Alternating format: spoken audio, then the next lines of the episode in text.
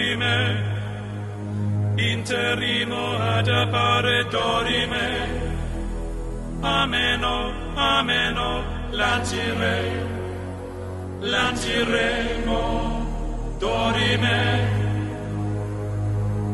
ameno, o mandare imperavi, ameno, dimere, Sejam bem-vindos a mais um Grindcast, o seu podcast bimensal de RPG. Eu sou o Muriel e Dorime.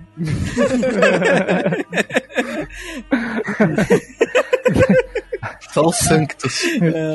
É, ainda bem que o Cristiano não tá aqui, senão ele não ia parar de cantar nunca mais. Cara, isso ficou um inferno. Depois que o Lucas fez isso aqui na, na reunião, acabou, né? Era isso todo dia. Todo dia, Toda todo hora, momento, era Dorime. Dorime, o tempo todo, velho. Todas as músicas que tocavam eram alguma versão de Dorime remixada. Até o seu gato, né, foi rebatizado. É. Agora ele chama Dorime. É o único nome que ele tem. velho. Sim. Qualquer outro já foi deixado pra trás. Aqui é o Guido e sempre que você precisar participar de uma competição de dança, pode me chamar. É o cara do ritmo, Cara, é né? verdade, mano. A gente lá se fudendo no minigame, no joguinho. E ó, aqui no detonado de exposição, ele nem aqui detonado, ele tá, tá, tá, tá, foi lá e... Caralho, mano, a mina fez só uma vez o bagulho, ele gravou 50 posição diferente. Eu senti minha memória um lixo essa hora. Cara, eu me senti muito velho, eu não consegui gravar o primeiro movimento dela. Acontece, né? É, não sei nem como eu fiz isso também, mas, mas é nóis. Não era nem pra minha memória ser boa. E aí, pessoal, aqui é o Lucas. E nessas férias, eu descobri que nem sempre é necessário levar um antídoto de veneno na última dungeon.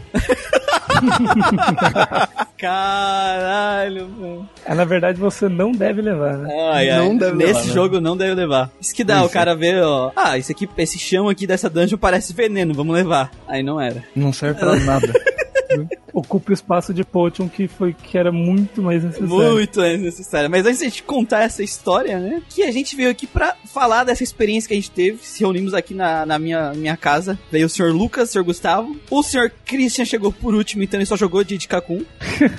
Quase, né? Quase jogou. É, né, jogamos- Digamos. 15 minutos de dia de conflito, meia hora. Todo mundo dormiu. Todo mundo dormiu, é? Não, o, o Gustavo no Questlog agradeceu que a gente explicou do que, que se tratava o jogo, né? Porque ele ainda não tava sabendo, não tinha descoberto É ainda. verdade. É, eu tinha pego, sei lá, duas coisinhas só, sabia que tinha que matar a mina dele. Uhum. E é isso aí.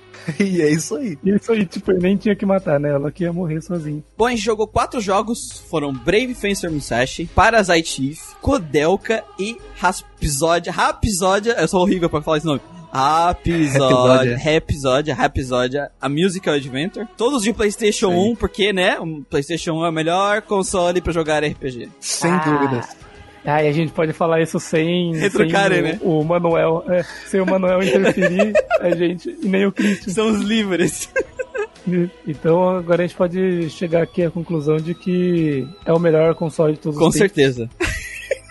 Não tem dúvida, cara. Não tem dúvida. Mas antes de a gente entrar nesses jogos, dois recadinhos bem rápidos. Primeiro, o nosso Quest Log número 7 já saiu, onde a gente fez a leitura e discussão dos feedbacks dos últimos podcasts, então vai lá dar uma conferida. E a gente criou o grupo do Grindcast no Facebook. Yeah! Aê! Os RPGeiros do Grindcast. Então venha ser um RPGeiro do Grindcast, participando lá da nossa comunidade no Facebook. Participa, galera, que é bem da hora. Nossos memes estão lá. A galera tá, tá participando, tá interagindo, tá sendo muito massa. E além dos memes, a gente também tá, vai fazer algumas enquetes relacionadas ao podcast lá, já que o Facebook dá essa opção, né? Muito boa de fazer enquete com o pessoal dentro da, da- do grupo, porque nas páginas só pode fazer enquete de duas coisas. Nossa, sério? Sério, só pode colocar duas opções na enquete das páginas. No grupo tu pode botar enquete lá de 100 opções. Então, É, e, e dá pra você fazer uma enquete e colocar pros caras adicionarem. É, né? sim. Então, Sim. a gente vai fazer bastante enquete lá no grupo por causa dessa feature do Facebook. Então, participe lá que vai ser bem importante aí pro futuro do podcast. Mas chega de enrolação, vamos falar das nossas férias RPGeiras.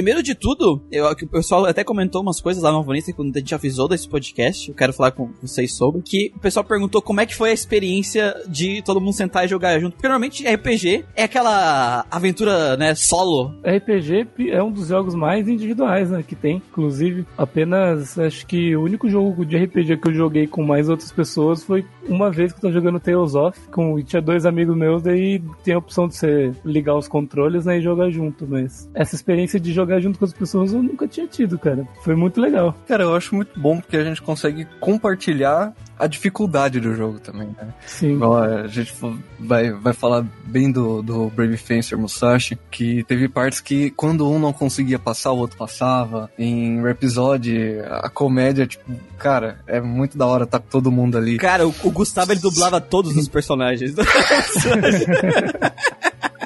Era muito bom, Tinha que mesmo. fazer voz pra todo mundo.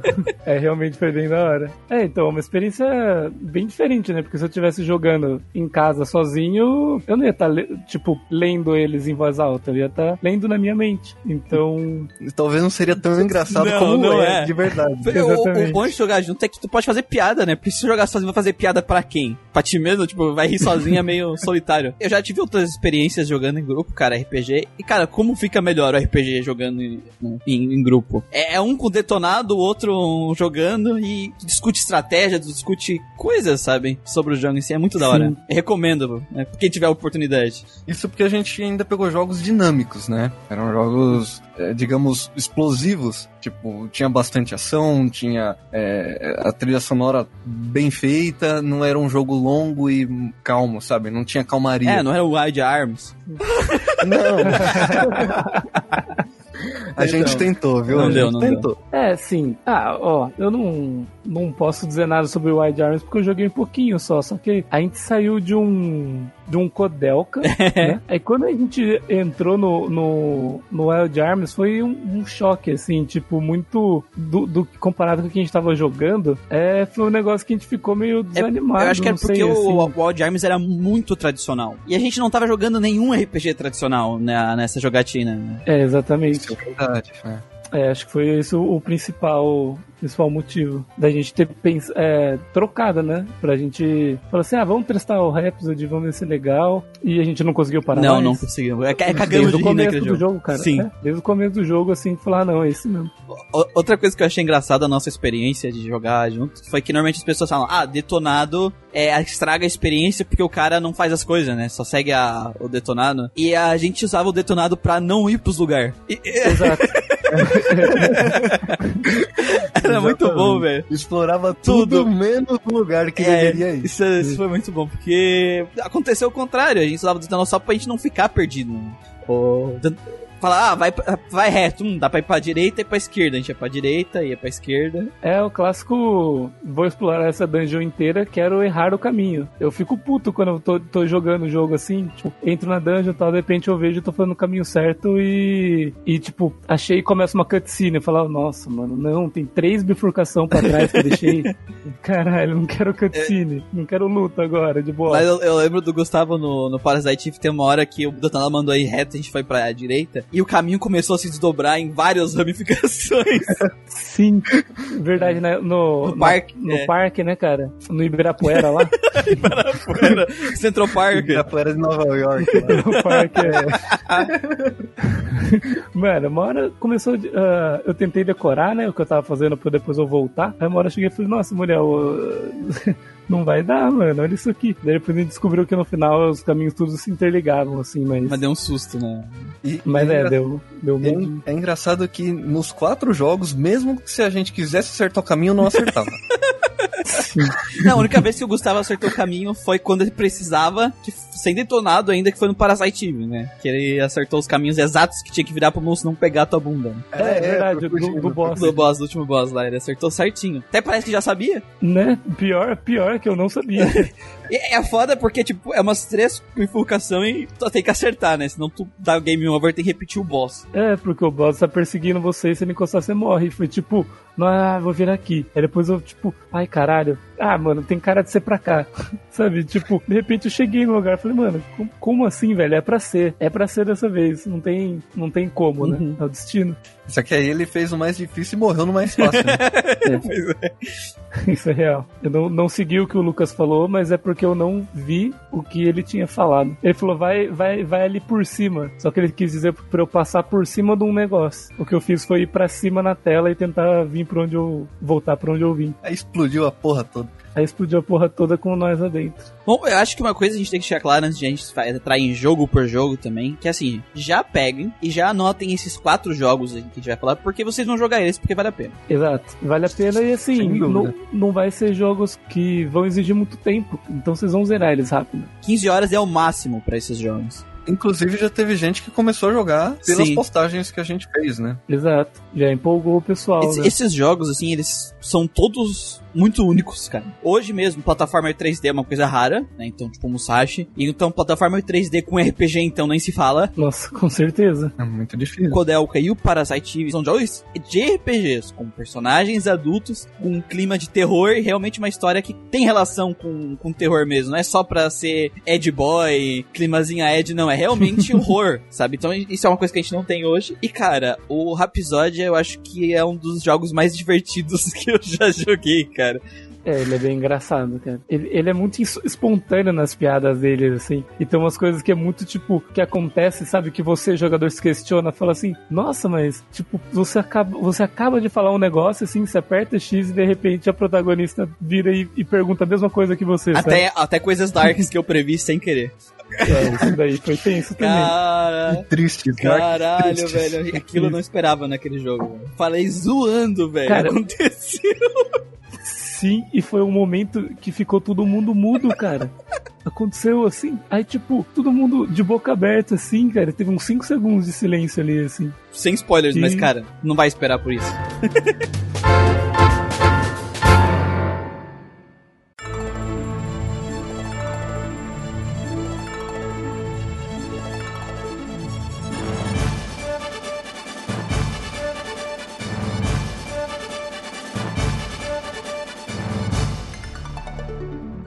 Então, o primeiro jogo que a gente jogou na nossa jogatina foi Brave Fencer Musashi. Também conhecido pelo corretor do, do Christian como Brave Cancer Musashi.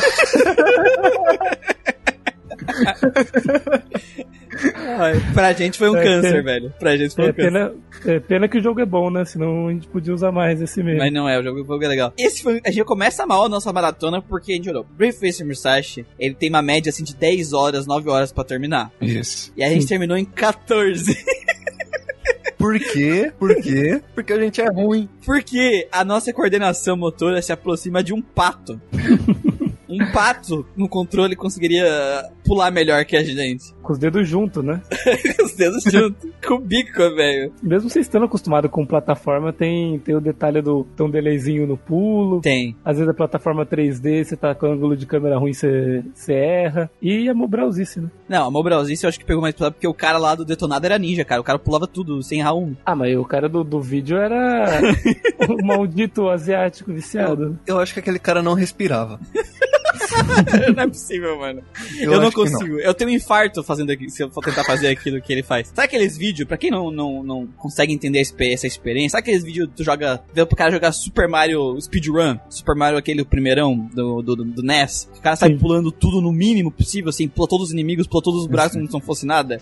O cara pula uns três canos de uma vez, você não consegue nem pular um inimigo. É, assim. é assim, cara, é, é esse nível. E assim, detalhe, né? Sem levar dano. Sem levar dano de nenhum Sem boss, dano. nenhum inimigo, nada, no jogo inteiro, a desgraça. Terminou em 4 horas. E a gente Sim. demorou 14. Será que não era um bot, não, velho? Não é Não é possível. possível, mano. O cara tinha o jogo também decorado, né? O pessoal que faz esse speedrun, assim, já jogou o jogo 5, 6 vezes, né? Já tem noção de onde tá tudo, né? Não tem tempo pra ficar parando e olhando detonado, porque, né? Speedrun tem Sim. que terminar rápido.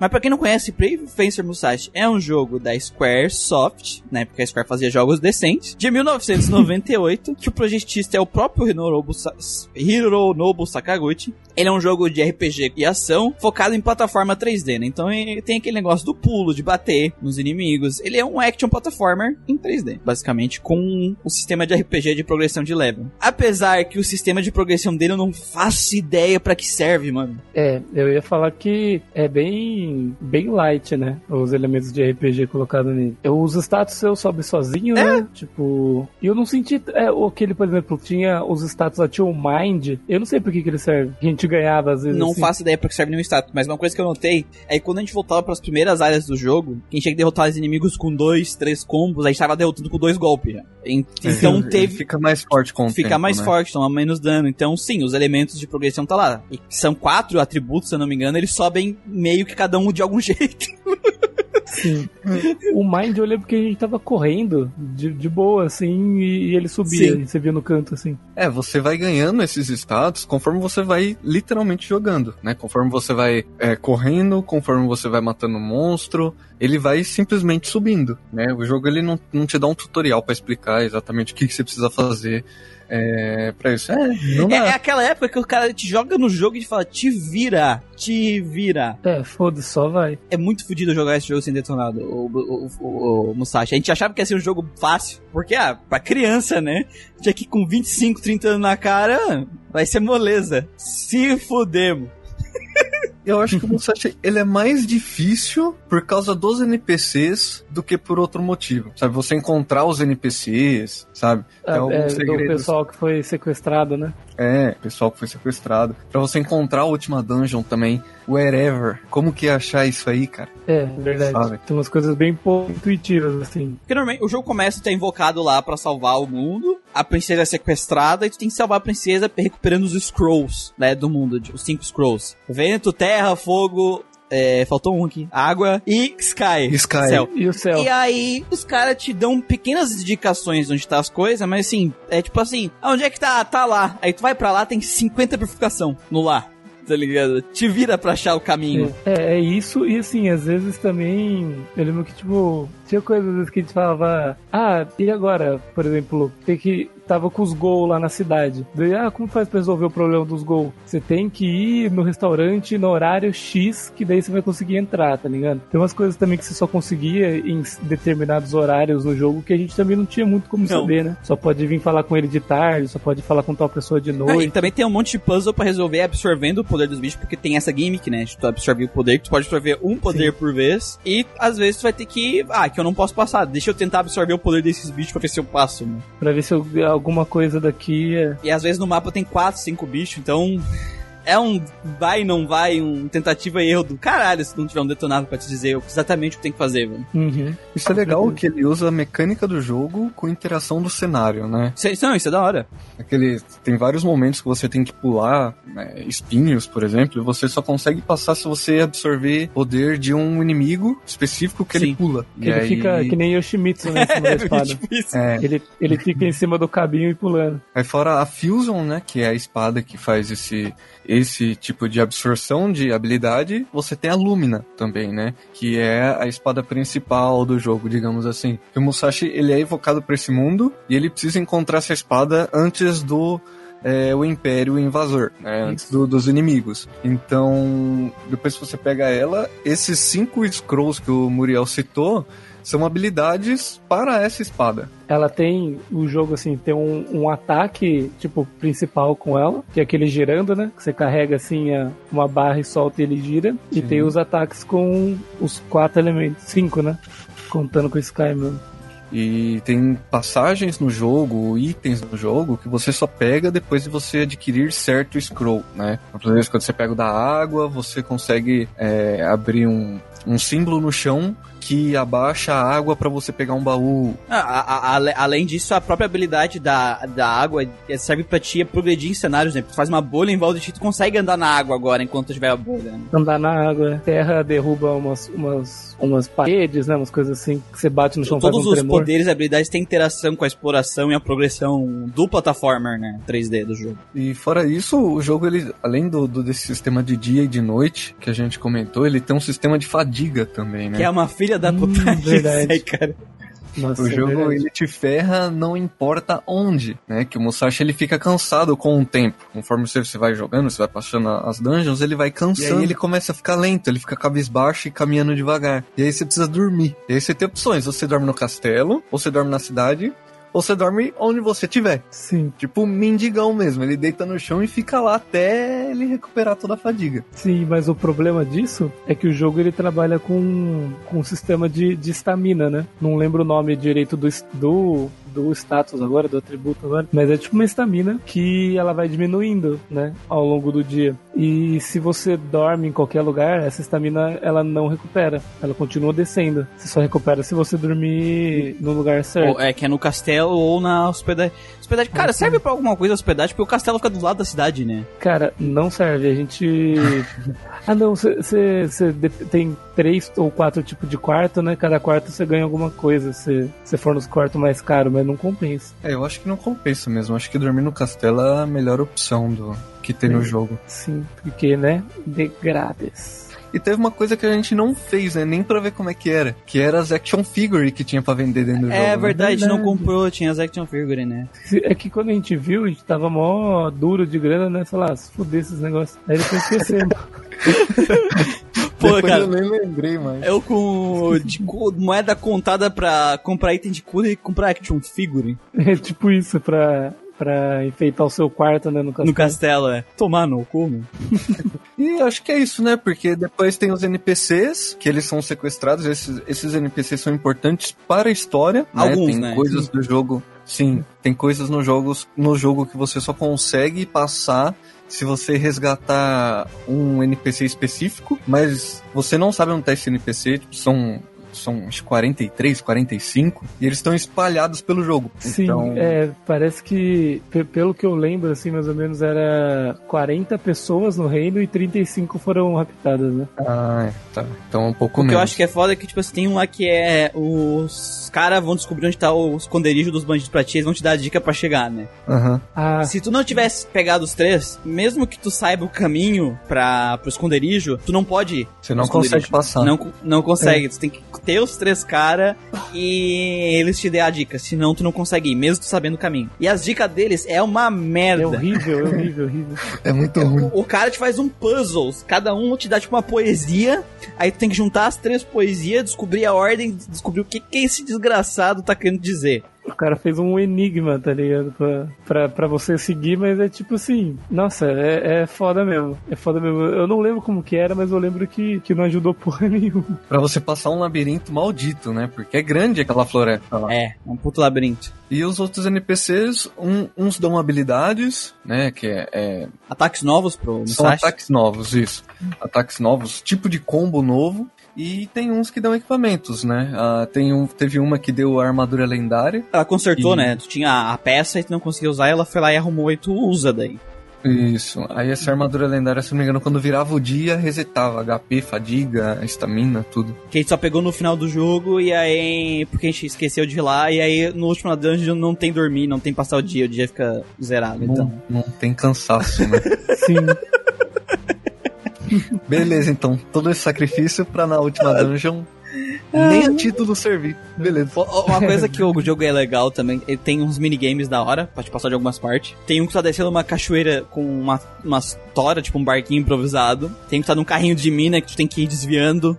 E tem o maldito maldito. game da névoa lá, da fumaça, É, é, do.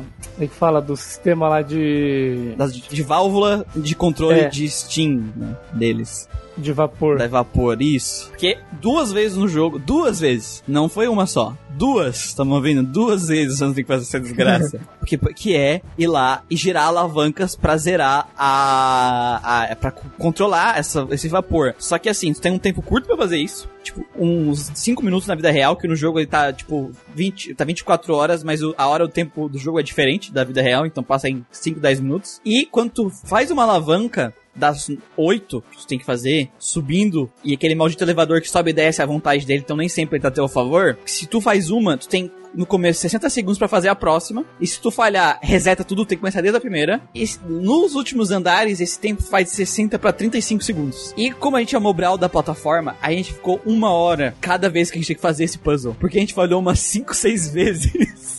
Por Sim. causa de pulo. Pulo. Porque querendo ou não, no Musashi, o pulo é atrasado. O, o resposta, né? Dá um o botão e só depois ele pula. É, tem um pequeno delay. Eu acho que isso que fez a gente demorar mais pra zerar. Eu acho que se a gente tivesse passado de primeira em cada um, a gente teria terminado dentro do tempo estimado pelo, pela média geral. Sim, é. é- Talvez. Talvez.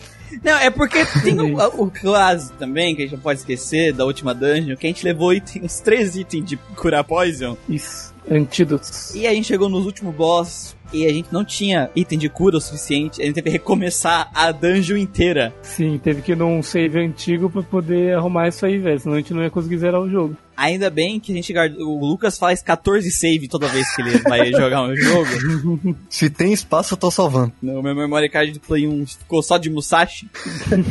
Tinha quatro saves, um cada dia. Um cada dia, é. Dia do jogo, né? Dia do ju- Sim, sim. Ali foi mais algumas duas horas, cara. Tranquilo que a gente voltou atrás. Porque a gente tentou passar os últimos bosses, que são três seguidos, assim, sem voltar, né? Sem, sem, sem voltar ao save. Porque gente se fudeu muito na primeira run. Na segunda a gente sabia o que tinha que fazer, foi mais tranquilo. Bem mais tranquilo. É, tanto que a gente passou de, de primeira, né? Na segunda, quando a gente voltou no save antigo pra, pra se preparar. Na verdade, não dá pra dizer que nem a gente enfrentou os bosses, né? A gente parou na torre, né? Os outros bosses. a gente- Os boss a gente não chegou. E aí na- eu cheguei na torre e passei de primeira, passamos de primeira na torre, né? Se matava pra caralho, velho. Ainda bem que tinha, que tinha checkpoint, Tinha, né? tinha. Tinha um save Antes spawn do- também no caminho. É, antes do, do último boss, assim, da última forma do boss, pelo menos. Ah, sim, sim. Não voltava pra torre, né? É, Né? Senão eu ia gastar muito tempo fazendo isso. Muito Sim. tempo mesmo. Mas é, é isso, a história é simples, né? É um Isekai, cara que foi trazido de outro mundo, mas o jogo ele deixa algumas coisas sem explicar, né? Como, por exemplo, o oponente, que é o inimigo do, do, do Musashi. o rival. É, não é, não é nem rival, né? É o É, inimigo acho mesmo. que é inimigo mesmo. Ele tá na história, os dois se conhecem, mas como o Musashi veio de outro mundo, como que esse cara foi parar aí? Nu- Nunca saberemos. né? O jogo ele não, não explica algumas coisinhas que se você for chato, assim, com exigente com história, você vai torcer o nariz com isso. Porra, Sim. Pel é Musashi, velho. Musashi, mano. Shoot! É, pra não ter palavrão, né? Ele mandou um shoot. Shoot. Cara, mas eu me diverti. Eu me diverti jogando Musashi, eu me diverti. E tem um famoso no jogo, né? Tem um famoso ah, é. no jogo. Tem o John e o Lennon. E o Leno. é. O Lennon é o cachorro, né? É, o Lennon é o cachorro, O Lennon e, é o cachorro. e o dono dele é o John. O John Lennon com o visual do John Lennon. Exatamente. Exato. Puta referência. Mas, cara, eu gostei do Musashi. Eu não sei se foi porque a gente jogou junto, que aí foi mais divertido. Pra mim foi nostálgico, porque eu já tinha jogado ele quando eu era criança, porém, eu não fui longe nesse jogo, né? Por motivos que a gente descobriu enquanto tava jogando.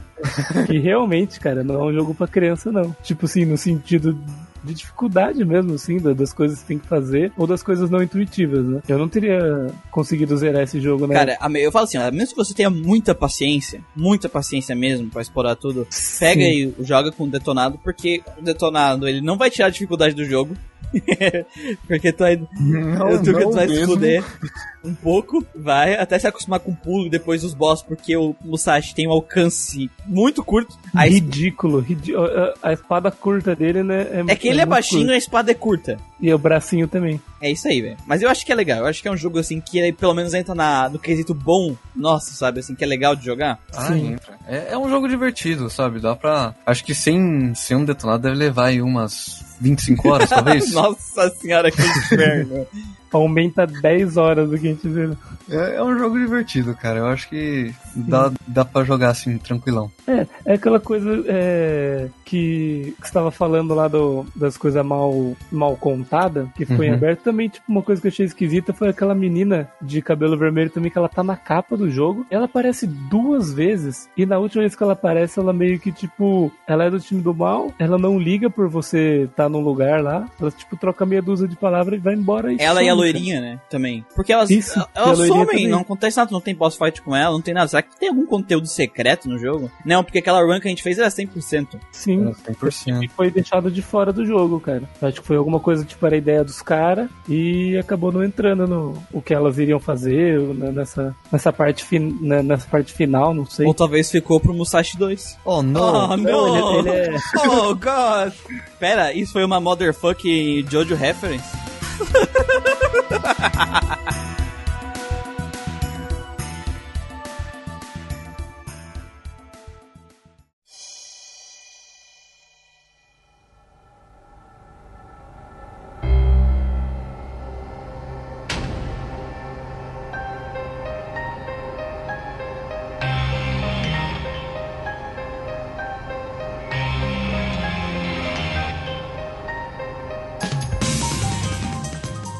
Então vamos entrar no nosso segundo jogo. Esse já é um jogo famoso. Eu já é um jogo que eu tava na para jogar há muito tempo, não sei quanto vocês. Eu não conhecia o 1, eu joguei, joguei só o 2. E quando eu vi que o 1 era RPG, eu falei assim: Meu, como assim, velho? Como assim? Tipo, eu não conseguia imaginar isso. Aí eu fui pesquisar vídeo né, no YouTube. Aí eu vi o sistema dele, eu achei legal. Tipo assim, eu tive aquele choque, né? De, do gráfico e tal, assim, quando eu olhei e tal, o jogo mais paradão, assim, também, tipo, quando eu vi as cutscenes e tal, não cutscene, né, cena do jogo mesmo, mas eu falei, cara, tenho certeza que vale a pena dar, dar uma chance, porque um monte de gente falava que era muito foda a história do jogo, era, era tipo, boa, era interessante, tipo, tinha clima de terror e tal, aí eu falei, cara, eu vou querer jogar, assim, com certeza. Cara, eu tenho a história desse com, com esse jogo, né? Acho que eu cheguei a comentar com vocês que quando eu tava lá na terceira pra quarta série, eu tinha um amigo que ele já jogava esse tipo de jogo. E eu totalmente cagão, né? Não vou jogar. Aí.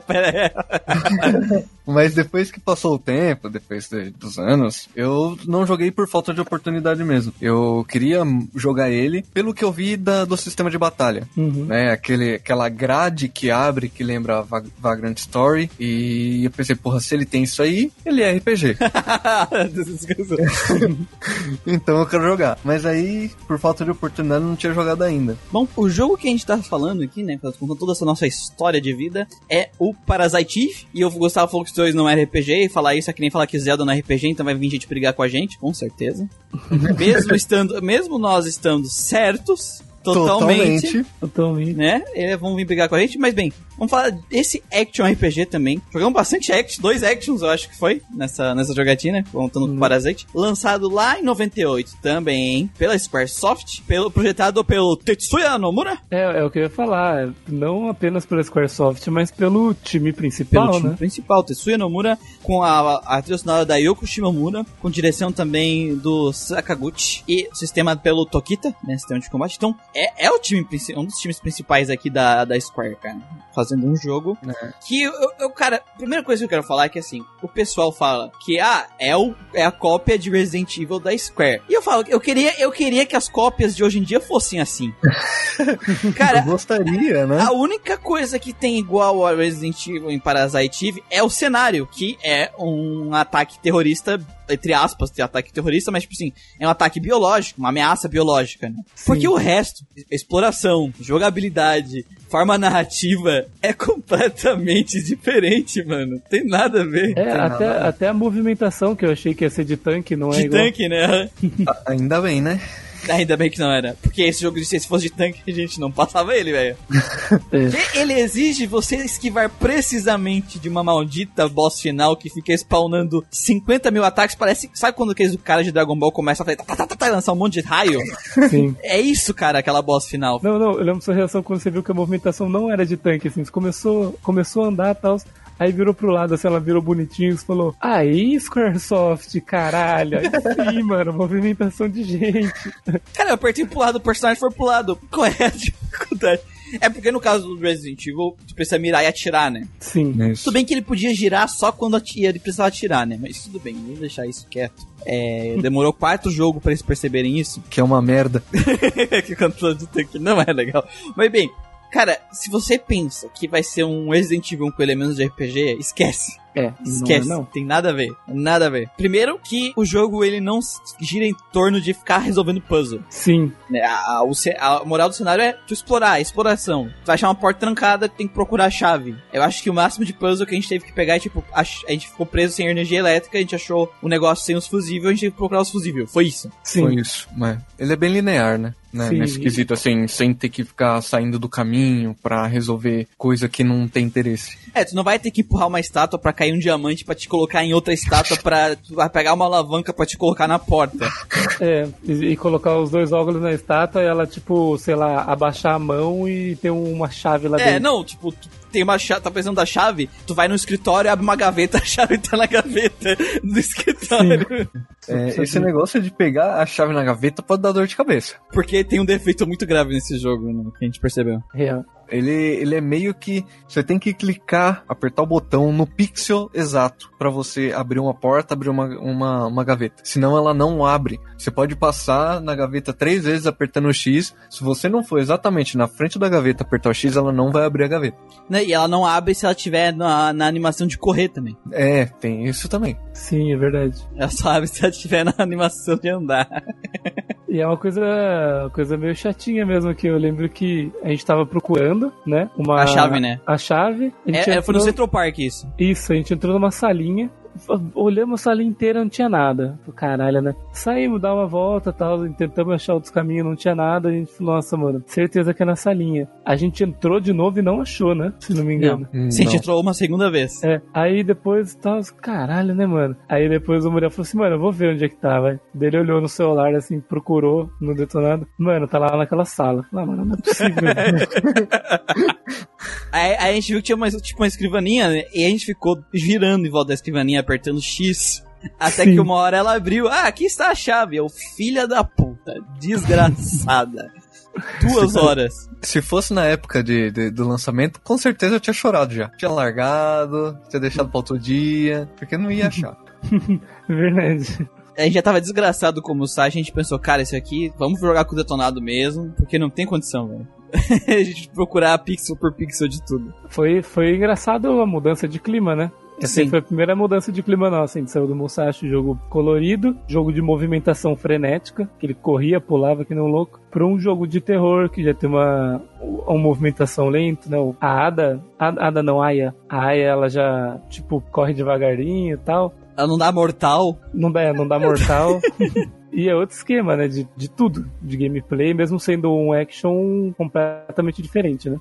Sim, sim. Que, que é um random encounter que não. que a gente depois descobriu meio que não era random, né? É tipo Chrono Trigger. Quando tu passa numa Isso. área específica, de uma direção específica, tu pega um encounter Isso. naquela região com aquele grupo de inimigos específico. Sim. Então, tipo, normalmente, se tu for pra, da direita pra esquerda, naquele cenário, e tu jogou um encounter, se tu voltar da esquerda pra direita, tu não pega. Agora, se tu fazer o backtrack de volta, tu pega de novo. Então, meio que, oca- ocasionalmente, tem esses mesmos encontros, né? A menos que a gente teve tanta coincidência que o random encounter sempre batendo no mesmo lugar com os inimigos, mas eu acho difícil. É, Porque a gente difícil. ficou girando em, em círculos umas horas e não, não pegava o encounter, né? No, o, o encounter, é. É, do- nesse quesito de sistema de batalha, eu acho da hora as armas. O, como funciona o sistema de armas do Uhum. jogo. Você pode fazer combinação das skills das armas. Tem arma que tem rapid fire, você pode tirar ela e colocar em outra. Só que tu perde a arma, né? Isso. Tipo, tira a habilidade de uma arma e bota pro só que a arma que tu tirou a habilidade, ela some, ela É,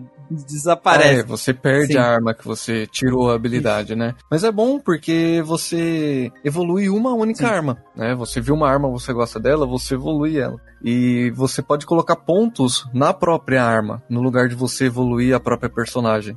Então você a- acaba aumentando o dano da, da arma, e quando você achar outra que você imagine que, imagina que seja melhor, você transfere esses pontos para outra arma. Só que você perde a Sim. anterior. Sim. Você escolhe se você quer pegar alguma habilidade que a arma tem, né? Uhum. Ou se você quer pegar os status O- dela. Os bônus, né? Os stat bônus. É, os bônus, é, é o, o modificador, Sim. né? Seria. Passa os modificadores de uma arma pra outra também. Então tem esse, esse negócio de tu fazer tua arma, né? A gente não ficou tão viciando, mas depois a gente olhou uns vídeos que os caras faziam umas armas, tipo, tudo 99 e, a, e com 10, 15 habilidades. É, é um bagulho absurdo. Do cara fazendo o, o True End, né? Que é tipo o New Game Plus com. Que daí chega no, no no, final verdadeiro. Ele fez uma arma cabulosa lá, né? Sim, sinistro. Ah, os danos do cara era absurdo. E, e, assim, o legal é que a gente também ganha uma experiência, né, por, por fora das batalhas, que você pode distribuir, que tem tanto pode colocar nas armas, que o Lucas falou, né, que você pode upar a arma, ou você pode upar algumas coisas, por exemplo, deixar sua ATB mais rápida, Uhum. ou mais algum outro, algum outro elemento que tinha de progressão lá também, que, que é legal isso aí, né, cara? Você pode, tipo, mesmo não tendo controle de build, digamos, você pode querer fazer uma aia que ataque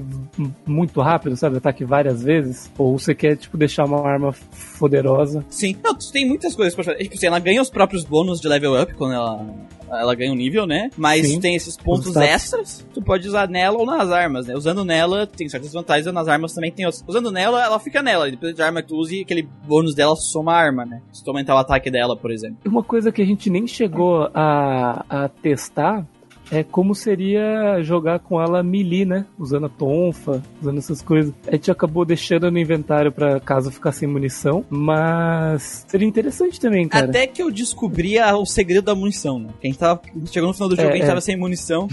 Aí eu fui na, na, na coisa do, do- da delegacia de polícia e vi que tinha um baú que o Gustavo já tinha aberto. E eu abri 50 de munição. Eu pensei, hum, entrei e saí da sala. Não, o baú tá aberto ainda. Saí da delegacia, fui pro pôr de mapa e voltei. O baú resetou. Pronto, só saí de lá quando tinha tipo 600 balas no, no inventário. É, tipo isso. Acabou É, problemas, né? acabou porque a gente tava tendo um pouco de. pouco- a gente tava tendo que racionar Pô, bala. os bichos tava estavam ficando difícil. Gastava gastando 12 balas pra matar um bicho e o bicho te dava 6, né? 3. Só que o foda é que depois que eu fiz isso, bem quando eu fiz isso, na próxima fase os bichos estavam dando tipo 30 de bala. Eu filho da puta, cara, bem agora que eu fui lá fazer essa desgraça. No museu a gente começou a ganhar um monte de munição. A gente falou, porra, mas justo agora que a gente descobriu a, a muleta aqui. É a muleta principal, aí os caras me fazem isso, porra. E todo o meu esforço pra descobrir a muleta. É, então, não adiantou nada. Pra mano. onde é que vai meu esforço? Eu tenho uma pergunta sobre as magias do jogo, mas eu acho que antes de falar das magias, acho que a gente tem que falar da história. É, e do sistema Porque de combate que, que a gente não falou É, do também. sistema de combate que a gente não entrou em. Porque eu acho que a, a pergunta que eu vou fazer deve fazer sentido pela história. Tá, mas só deixa eu passar pro sistema de combate. Cara, eu gostei do sistema de combate. Tu pega um Ah, random eu gostei encounter, pra caralho. tu tem o grid, o grid quando, tá, quando a- enche teu TB, tu tem um grid. Ela abre o grid e tu pode acertar os aliados, os inimigos que estão dentro desse grid. Só que assim, ele é a action. Se tu apertar o botão, as, dependendo da arma, a AIA demora um pouco pra atirar. Se o bicho saiu da distância que tá- que tava dentro do grid saiu pra fora, tu erra. E durante esse tempo dela atirar, os bichos podem descer a porrada, porque tu não tem como esquivar. E a mesma coisa vai pros bichos. Quando eles usam o ataque, tu pode esquivar. Mesmo não tem um botão de rolar, nem nada, mas ela anda, tu consegue esquivar. Então tu tá o tempo todo movendo ela. E tem que escolher muito bem a hora de tu atirar e quantas balas tu vai dar, porque ela vai ficar aberta pro ataque. E tem os inimigos que batem forte nesse jogo. Tem uns boss assim, se tu cuidar, eles batem muito forte. É o que você tava falando mesmo, é de tipo manejar é, ações, né? Você conseguir ver se no momento fala assim, nossa, cara, se eu der dois tiros aqui, eu vou tomar um hit, mas se eu der um tiro vai dar pra talvez eu atirar e correr. Então você, tipo, se planeja nessas coisas assim, às vezes jogando um pouco mais mais safe assim, né, mais seguro pra não para acabar não tomando um hit, porque a movimentação é muito importante, cara, na luta. Inclusive tem umas magias que os caras soltam que tipo que dá pra você desviar, né, que, que na verdade é muito importante você aprender como que eles lançam, né, como que vai ser a trajetória da magia pra você desviar, cara, porque senão você toma muito dano mesmo É e morre. porque o inventário é, é finito, né? Então, Uhum. o, tu não vai ter plot infinita. E durante cada batalha, né? A tua, a tua mana do jogo, que ela regenera. Ela se regenera sozinha. Só que na batalha, quanto mais tu usa magia, esse nível de regeneração dela vai reduzindo. Ou seja, se tu usar a magia demais, ela praticamente para de se regenerar. Ela se regenera muito, muito devagar, ao ponto que chega a ser inútil. Ela não vai se regenerar e tu não tem item pra a- arrumar, aumentar a MP, né? Que é os. Na verdade, que é IP, que é. É MP, é MP aqui também, né? Parasite Energy. É, o, o PE é a barra e tem o MP, né? Que é o. Ah, não, não é MP, não, é HP. desculpa. IP, É, é, HP é vida e o PE é, é- é- seria essa, essa Então, mana aí. Só que chama de Parasite Esse PE vai, vai sumindo, E- cara. Ele vai deixando de regenerar e nos últimos boss, amigo, né? eh, Fode. Fode. É. Se tu gastar, Sim. se tu gastar sem Tem que- pensar, os PE. Tem que saber bem o que você vai gastar, porque a gente precisava do PE pra usar uma skill específica, né? Pra usar uma skill que tira muito do boss. Só que a gente precisava curar também, né? Em alguns momentos que a gente recebeu um dano. Então a gente tinha que escolher. Ou a gente, tipo, curava e esperava o P chegar no máximo pra gente usar a skill, porque a skill só funciona com, com, com a mana cheia. Então, ou a gente tinha que curar um pouco e esperar ela chegar no máximo, carregar pra poder usar a skill, ou a gente se curava com item e usava skill e ficava um bom tempo sem, sem, sem ter MP, né? Choices. Tinha que ficar dosando, né? Uma das coisas que eu gostei muito desse jogo, cara, é como a, a narrativa se passa, é como são os personagens. Porque são personagens de RPG que são adultos, sem clichê de anime. Eles têm uma personalidade diferente do que a gente tá acostumado, né, nos jogos japoneses. Porque são adultos. É, são adultos, né, lidando com com o sobrenatural, né? Com que é, que é o inco, que é um comum que só só a protagonista praticamente consegue tava conseguindo enxergar, né? Alguém falou em coisas Sai daqui, sobrenaturais. Vaza. Gente, que isso? É que a história do Parasite Eve vai contar sobre essa mitocôndria, né, Eve, que é uma mitocôndria mutante do mal, que toma o controle das- do, do corpo das pessoas, controla as outras mitocôndrias e faz as pessoas virarem meleca, ou pegar fogo. Menos a Aya, porque ela tem uma proteção, né, vamos falar spoiler, mas ela se consegue se proteger disso, então ela é a única que consegue lutar contra a Eve e entrar no terreno dela, porque qualquer outra pessoa que entra no território da Eve vira churrasquinho na hora. Sim. Pegar fogo na hora. Então, aí o jogo ele conta sobre as mitocô- mitocôndrias, que são é, órgãos celulares que vivem dentro das pessoas. E elas são responsáveis pela energia das pessoas. E a Eve é como se fosse a mitocôndria mãe. E ela consegue controlar a mitocôndria de outras pessoas. E como a mitocôndria, mitocôndria dá energia, ele, ela dá uma descarga tão forte de energia que as pessoas pegam fogo. É, a explicação que o jogo dá é que assim, ela não adiciona mais energia às nossas mitocôndrias, mas ela faz todas as mitocôndrias de todas as células do nosso corpo ativar ao mesmo tempo a energia máxima que elas podem emitir. Então, tipo, com todas elas emitindo ao mesmo tempo, a pessoa entra em combustão de tanta energia.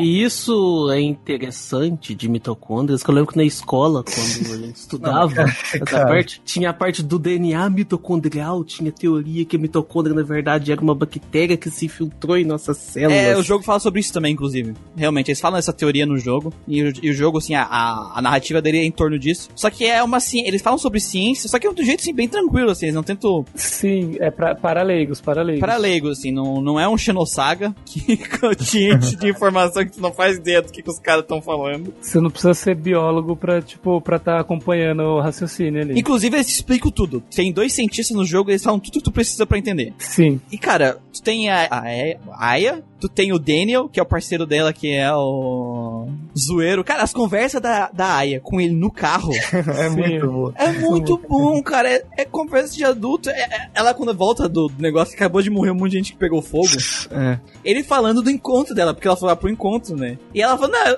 eu só fui lá com ele naquele encontro porque ele encheu tanto o saco que eu quis ir pra ele calar a boca, tá ligado? Um negócio assim. é, é muito bom as conversas deles, cara. E ele é pai, o filho dele se mete em confusão. Aquela criança maldita que só se mete em confusão pra gente salvar ele. É verdade, né? Que duas vezes, né? Seguidas. Duas vezes. Tudo bem que nenhuma das vezes foi culpa do Piá, né? Ele só tava. Só deu azar de estar lá, né? Ele não fez nada, tadinho. Só tava no lugar errado na hora errada, né? Ele ainda foi esperto, porque lá no Central Park ele notou que tinha alguma coisa errada, ele vazou. Ele vazou, ele não ficou, né?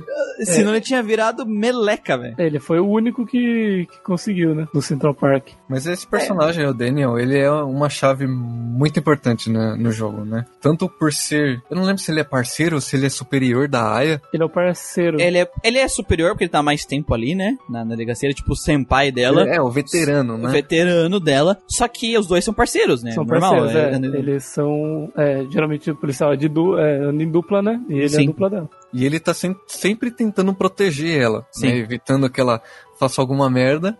Mas como a Aya ela tem um- uma personalidade muito forte, ela quer resolver os problemas, ela sempre acaba convencendo ele de tipo, deixa eu resolver isso. É, é, é aquela coisa, tipo assim, ah, tem um negócio super arriscado, não sei o que, mas que é o que daria certo pra enfrentar a Eve. É, Uhum. ela Aham. fala, vou fazer. Ele fala, ah, é, não, não sei o que. Ela, mano, vou fazer. Não, mas você não pode fazer isso, porque se fizer isso, talvez você morra, não sei o que. Ela fala, cara, eu sou a única coisa que pode parar esta merda, tá ligado? Só eu posso fazer alguma coisa. Dele vira e fala, Fair enough. fair enough. é. E no final ele faz uma coisa muito incrível, né? Sim. Eu não vou revelar, a gente não vai revelar, mas é muito foda o que ele faz. Aquela cena é bem massa. É que a cena é da hora. É, eu, assim, eu fiquei meio puto com, com o japonês, mas rendeu uma cena boa. Porque Ele tem- ajuda ela, né? Bastante até. Além dele ser um, um personagem que tá ali pra, pra explicar pro jogador o que tá acontecendo, ele é um personagem que ajuda a personagem principal. Sim, você tá Apesar- falando do, do. Do Maeda, né? É isso, do japonês. Maeda, do japonês. Porque tem. É, vamos, vamos introduzir ele, né? É.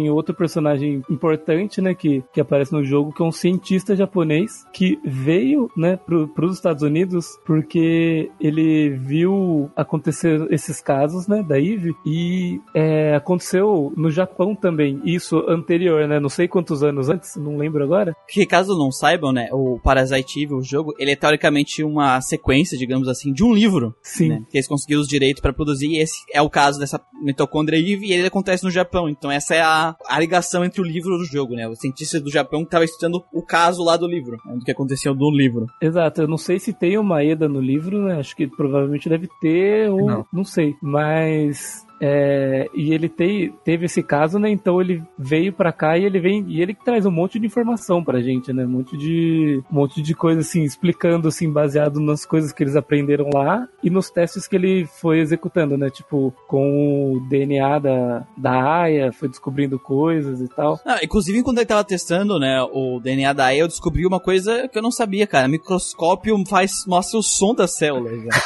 Emite som, né? Que cena, que cena. Nossa, isso, foi, isso foi engraçado. A gente lá, assim, tipo, de repente eles olham no microscópio, assim, mostra as mitocôndrias, assim, tipo, fora do controle, de repente uns sons, tipo, uá, Você fala, caralho, mano, que microscópio é esse? velho?" Queria um desses na minha escola, velho. né? Então, você vê que o microscópio da escola, assim, você via, tipo, aumentado, assim, você via, sei lá, uns, uns negócios pretos, assim, só uns borrãozinhos. E E nesse aí você vê a célula bonitinha se mexendo, tá ligado? Perfeito. Vindo o negócio pra acoplar ela, assim. Muito bom, muito bom. Fantástico. Então, é so- sobre a questão da- das magias no jogo, que é o Parasite Energy. Será que ninguém ali se perguntou por que que ela é a única que pode usar magia? Mas é, eles não viram ela usar magia. Não tem uma cena do jogo que ela usa magia na frente deles. Porque, ele, porque eles não estão na party, né? É, eles não entram no lugar onde ela luta com os bichos, né? Eles não podem, porque senão eles pegam fogo. Pegam fogo. Então, ela não usa magia na frente deles. Hum, é verdade, em nenhum momento. Nenhum momento, né? tanto que quando fala, ah, você e seus amigos sabem que você tem poderes especiais, aquele outro doutor fala pra eles, né? Ah, é E verdade. ela, e ela meio que não fala nada, e os caras, tipo, o que, que ele tá falando? Porque ela não falou pra eles sobre esse tipo de coisa. Mas ela desbaratinou do tipo, ah não, tem poderes especiais, tipo, eu não sou atingido pela Eve. Acho que ficou, tipo, meio por isso, assim. Sim. É, os caras acham que é isso. Depois é, ela também pede pra eles ficarem longe dela porque ela acha que pode machucar eles. Aí fala, ah, foda-se, vamos roubar aquela loja de arma e dar uns tiros nessa aí. Sim. Nossa, E- né? O Daniel assim, pega, cara, é muito bom. Ele vai com a cidade, o Daniel pega, vai na loja de arma, tira a pistola dele, tá, estoura a porta da loja de arma. Sim. Verdade, isso se lembrou. E Então, aproveitando que você falou das magias, vamos falar quais, quais são essas magias aqui que, pelo menos aqui que a gente mais usou, né? Porque sim, tem magia de cura normal e tal, mas também tem, igual os outros jogos, tem haste, tem como você dar slow no inimigo, tem magias pra você curar status negativos, barreira, e ó, o que a gente mais usou, né? Que foi Energy Shot, que ela solta Energy tipo Shot. um, um blast assim, né, de energia. Uhum. Que daí, eh, isso sim é um tipo de magia que daí eu acho que, que é bem, tipo, fantasy assim mesmo, sabe? Que as outras eram mais uma coisa assim, cura, tal, não sei o que. Você até imagina que uma pessoa com metabolismo, com as com mitocôndria assim alterada seria tipo capaz de fazer isso, mas aí quando eu vi o Energy Shot, falei, caralho, a mina solta Kamehameha errado. Se eles conseguem emitir energia pra botar uma pessoa pegar fogo, é aceitável eles lançar uma onda de calor. Sim, com certeza, mas quando eu vi eu achei muito da hora, eu não tava esperando, sabe? A gente conseguir fazer isso também. Um exemplo era- parecido com isso na vida real, tem uma lagosta, que ela é conhecida como lagosta boxeadora. Que o soco dela é da velocidade de uma pistola, de um tiro de pistola. Caralho, é, tão, é tão rápido o tiro dela e é tão. Tipo, a energia que acumula por causa dessa coisa é tão forte que ela lança uma onda de água fervente no mar. E às vezes a própria presa é morta por essa água fervente e não pelo golpe dela. Então, mesmo que ela não alcance a presa, a água fervente mata. Então, uma, um milhão de mitocôndrias, eu acho que elas conseguiram o suficiente fazer um raio que aquece o ar, tá ligado? É, tipo assim, é meio sobrenatural, é, mas é aceitável, sabe? A gente tem esse monstro na vida real, tá ligado? Sim, sim, é bem massa. Tipo, é um sobrenatural que, que é bem, bem embasado. É, é embasado, tipo assim, eles geram energia, então Kamehameha. Ok. Sim. E tem a magia que a gente. A última magia que a gente libera, né? Que é, que é a magia mais forte Waifu do jogo. é Transformation. Que é aquele, é, aquele Liberate lá, que ela se transforma daí numa criatura com asa e etc. Ela vira né? tipo uma arpia. vira uma- É, tipo vira uma arpia. uma arpia mesmo. É, isso aí é, é quando ela libera o controle das mitocron- mitocôndrias dela também. É, ela vira algo próximo É, do que a sim. própria Eve é. Do que a Eve é, exatamente. E ela dá uns 50 chute na cara do boss. arranca três, dois terços da vida dele. É, ela bate. Ela bate sete hits, né? Isso, São a- sete hits. Sete hits pesados ainda. além de se transformar na Perfect Wife. eu só fico puto com o Nomura porque ele não fez uma artwork pra ela nessa forma. Exato, é, a gente achou só, só não oficiais, né? Só. Isso. Maldito Nomura. Logo essa, Nomura. Essa que tu tinha que Logo fazer. essa, né? Logo essa. Por quê? E essa transformação, ela é boa pro gameplay também, porque ele corta a animação do inimigo. A gente usou muito isso no, no- na última sequência de boss, que quando a gente ia tomar um hit muito forte, a gente usava a skill pra, pra não tomar esse hit e causar dano. que ela é uma skill que exige que tu esteja com a barra cheia, né? Mas assim, cara, é Isso. duas, o boss tá quase morto, se não morto. Duas, tomou duas dessas. né? Sim. Cara, eu assim, eu gostei bastante de Parasite Eve. Ele é um excelente jogo. Pra quem tá querendo algo diferente e curto dentro do gênero de RPG japonês, eu acho que é algo que vale a pena ser olhado. Se caso não jogou o primeiro ainda. Joga o primeiro, esquece que o resto existe. não, o segundo é legal. Ele só não esquece que é. o RPG. resto existe. É. É, eu joguei isso primeiro, legalzinho. O dois é legal, é legal. Manuel, tu jogou o 3, sai daqui. Não. Joguei só o 3 só. Nunca mais Sai. por, por nada da franquia, por algum motivo. Joga o primeiro. Joga o primeiro, O, o você 3 é praticamente um shooter em terceira pessoa, velho. Cara, eu lembro que ela rasgava a roupa quando ela ia levando dano. Era interessante. Ela vira uma arpia nesse? Não, não. Então não presta. Então não presta. Não presta. Aqui Pois ela não. vira a Perfect Wife. Outra coisa mu- muito importante: quando você vencer o boss final, você pega um detonado. pra não errar o caminho, né? Pra não não é? errar o caminho, porque assim, você vai ter que correr dele, e se você errar o caminho, você vai morrer, vai ser game over e você vai voltar da primeira fase do boss. É, é que assim, ele o tem três, ele tem três Quatro. formas, né? Quatro? 4 tem ele a forma B. Verdade, verdade. Ele tem quatro formas. A terceira é difícil pra caralho. Ele bate muito forte. É difícil de desviar e você vai ficar muito puto. A Então, segunda, e a segunda e a terceira são complicadas. A primeira e a última são tranquilas. Segunda, se você der bobeira, você perde bastante recurso ali. Sim. Então, é, eu gostei também muito do jogo. É um jogo muito fácil, sabe? Qualquer um consegue jogar e zerar. É um jogo que. Muito fácil. Falta os caras 60 tentativas na Eve.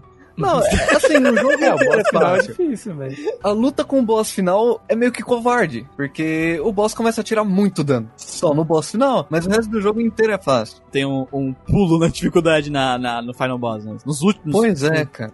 Acho que a única coisa que é. A Eve foi, foi ch- chatinha, né? Mas não foi muito. Não, eu acho difícil. que o boss. Não, o boss mais difícil foi a primeira forma da Eve. Eu acho que é o que a gente mais repetiu. A primeira forma da Eve. Aquela que, que, não consegui, que a gente não, consegui, não podia ir nas costas dela, Esse. que ela dava uma habilidade. Aquela lá. Eu acho que foi a que a gente mais repetiu. A terceira, a terceira forma do, do filho dela também. Ah, não, mas a gente, vocês tentaram quantas vezes? Quatro pra passar? Da, da vez que a gente jogou de manhã? Ah, foi mais, Foi mais. foi mais. Porque assim, Mas a a gente. gente ficou treinando a manhã inteira A gente ficou treinando a manhã inteira esperando você acordar pra daí zerar. E aí quando eu acordei, os caras estavam. eu não consigo. Eu tava chorando. Não, a Eve é difícil. A segunda forma. O problema da segunda forma da Eve é difícil também. Mas a segunda forma da Eve, tu dá dois li- é, Liberate acabou. Ela morre. Sim, É, a, a primeira forma, mesmo com dois Liberate, como ela tem três pedaços, ela ainda sobrevive. é bem chato. Eu tenho uma coisa pra falar sobre a Eve. Oi. Comia, foda-se. eu também. Cara, eu assim, ó. come- comia pegando fogo, foda-se. A Jamie tá com as mãos levantadas me encarando assim. Cara, eu ia pegando fogo até ela e dava uma apertadinha e falava, yeah, yeah! Pelo menos. Então, a única coisa que eu acho um pouco chata do jogo é que você precisa fazer um New Game Plus pra você ter o final o- verdadeiro. Final verdadeira. né? Porque o jogo, ele literalmente. Assim, no, no primeiro gameplay, ele fecha a história. Só que se você for jogar o, game, o New Game Plus, você vai ter um bônus. Eles dizem que é o final verdadeiro. Só que o primeiro final já, já finaliza, sabe? Não, se você não quiser jogar, só vê no YouTube. Exatamente, é isso que a gente fez, né, na verdade, porque Pra jogar de novo, velho. E ainda tem mais um- uma, uma torre que é a mais difícil, né, do jogo que eles falam. sim, você enfrenta todos os bosses de novo, né? É, tanto que o gameplay que a gente viu, o último, só pra ver como que era o final, o cara tava 99, com as armas monstra, com várias skills, é, os módulos todos cheios. O cara tava Tá, É, o cara tava absurdo. Ah, o, do- os hits do cara. Ah, o range da arma do cara era pegava a sala toda, velho. Era a tela Ela, inteira, ele né? tinha ele pegava a sala toda, atirava em todos os inimigos que tava, ele atirava 10 balas três vezes, porque a arma tava com triple. então, Era, cara. era muito absurdo Era muito, arma, velho. né? Muito. Peraí, peraí, peraí, eu tô vendo um negócio aqui de Parasite Eve. Oi. O character design desse jogo é Tetsuya É, Nomura. claro, a Square E Enix. é não muito lixo. da hora, né? É, não joguem essa porra. Tchau. Sai daqui, mano. O que, que tem a ver, velho? Só que, cara. Só que, Que com cara, o é o Manuel daí? Nomura. Que com o Manuel? Só que assim, é o Tetsuya Nomura sem Tetsuya Mura, porque todos os personagens de roupas de pessoas normais. Sim, eu tô Ah, o depois de tipo, Kingdom sem Hearts que loucão, ele né? é loucura Não, é assim, vez, né? ela usa uma jaqueta e uma calça jeans. Pronto, é isso, ela é policial, tá ligado? É isso. É porque o design desse jogo ele é mais é, voltado pro, sei lá, se é uma palavra certa, mas é voltado pro humano, né? São pessoas reais. É, ele é tipo mais. Como é que fala? Vero. Verossim- ve- Tem mais É, verossimilhança. ele- ela só se veste de puta no 3 mesmo. E no 2. Por isso que o 3 é bom. No 2 Tchau. ela parece de Deixa eu ver aqui. Ela tá de jaqueta jeans É, também. Mas no E- 3, cara, ela faz cosplay de gostosa. A única coisa, a única coisa ruim do 3 é que ela tem a roupa de Cláudio, cara. Tem uma roupa de Cláudio pra ela? É, mas no 2 ela tá de mini saia. Vou Vamos baixar o jogar 2 aqui agora. E, Continua, continua sendo do Tetsuya Nomura, ô, ô, ô, Manuel. e não, não jogo mais.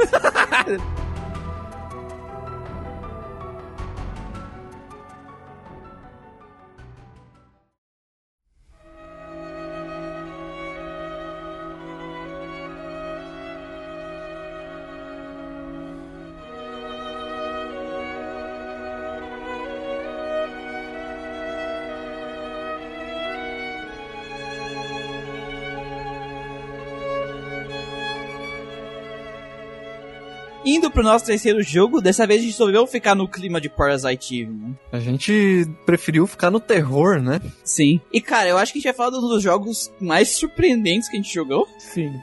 Dos, do- dos dois que a gente mais gostou, aparentemente, né? Pois é, né, cara? E e eu acho estranho porque assim, esse é um jogo, ele e o outro, que eu já tinha visto várias reviews, que a comunidade americana produz bastante conteúdo sobre ele, assim, de review, uma review ou outra no máximo, né? Não bastante conteúdo, mas tem review. E normalmente as pessoas dizem que esses jogos são medíocres. Muito errado. Cara, e uma das coisas que eu quero que eles falam muito sobre Kodelka, que é o jogo que a gente vai falar agora, é que os personagens, a personalidade deles é ruim. Sim. Cara, eu- sei lá, será que eles falam isso porque os personagens não são caricato, não são clichê de animes? Não sei, cara, eu gostei tanto dos personagens desse Sim, jogo. cara, eles são bons e, o- e a interação entre eles é muito boa. A dinâmica da parte funciona bem, assim, tipo, é bem feita, sabe? Os diálogos, tudo. Só antes da gente entrar nas interações dos personagens, porque o pessoal vai começar a se confundir, eu tenho que deixar uma coisa bem clara, assim, pra, pessoal. Tem três protagonistas nesse jogo, três personagens na party. Tem a Kodelka, O nome dela é Kodelka, né? o nome dela é Kodelka, né, o nome do jogo. O padre e o aventureiro, digamos. assim. Isso. O aventureiro, teoricamente, se chama Edward. Isso. E o padre se chama James. Exatamente. Só que, por algum motivo, sei lá porquê, a gente chamava o Edward de James. Porque ele tem cara de James. Ele tem muita mais cara de James do que o padre, mas muito mais. Então a gente falava, ataca com James. Não, mas o padre não tá no alcance. Não, o outro James. então a gente decidiu que o, E- o Ed- o Edward se chama James. Isso. E o padre, a gente deu outro nome pra ele daí, e a gente chama ele de Edgar. Isso, porque ele tem cara de Edgar. E não tem cara de Edward, então a gente não trocou os nomes. A gente teve que dar outro nome pro padre. Então, já sabem, quando a gente tá falando de James, a gente tá falando do Edward, quando a gente tá falando de Edgar, a gente tá falando do James. Beleza? Vão conseguir. Vamos Vai conseguir. ser confuso, mas vai dar certo. qualquer coisa, qualquer coisa a gente chama de aventureiro ou padre. Sim, Se também. virar uma, Mas uma bom. confusão. Mas de qualquer jeito, cara, a Kodelka, ela mete um pau nesses dois. Cara, Kodelka, fantástica, menina Kodelka. Ela mete o louco nos caras, é muito da hora. Mete louco.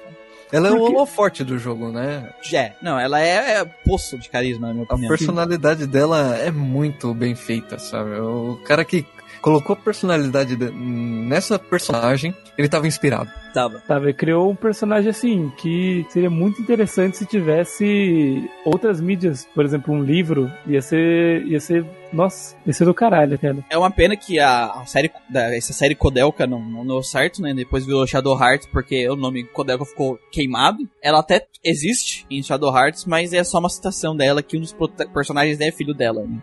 Em Shadow Hearts, mas ela em si não aparece. Nem ela, nem o James, nem o Edgar aparece. Mas isso se deu porque o Kodelka ele vendeu muito pouco, né? 80 mil unidades. É nada. E o cara, o jogo é muito bom, cara. Tomar no cu, O velho. jogo, é, o jogo é da hora mesmo. Pa- O padre vem com liçãozinha de moral. E a Kodelka dá nos dedos dele.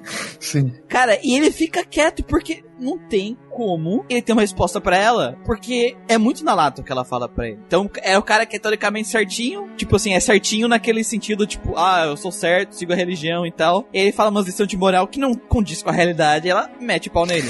Exatamente. E o James tenta se achar fodão e fazer as coisas, e ela bosta ele pra baixo o tempo todo, que ele é um bosta. Sim, Porque ele é um bostinha, que ele só tá ali pra jantar, né? Isso é. sim. Ele tá rodeando, né? Ele tá rodeando.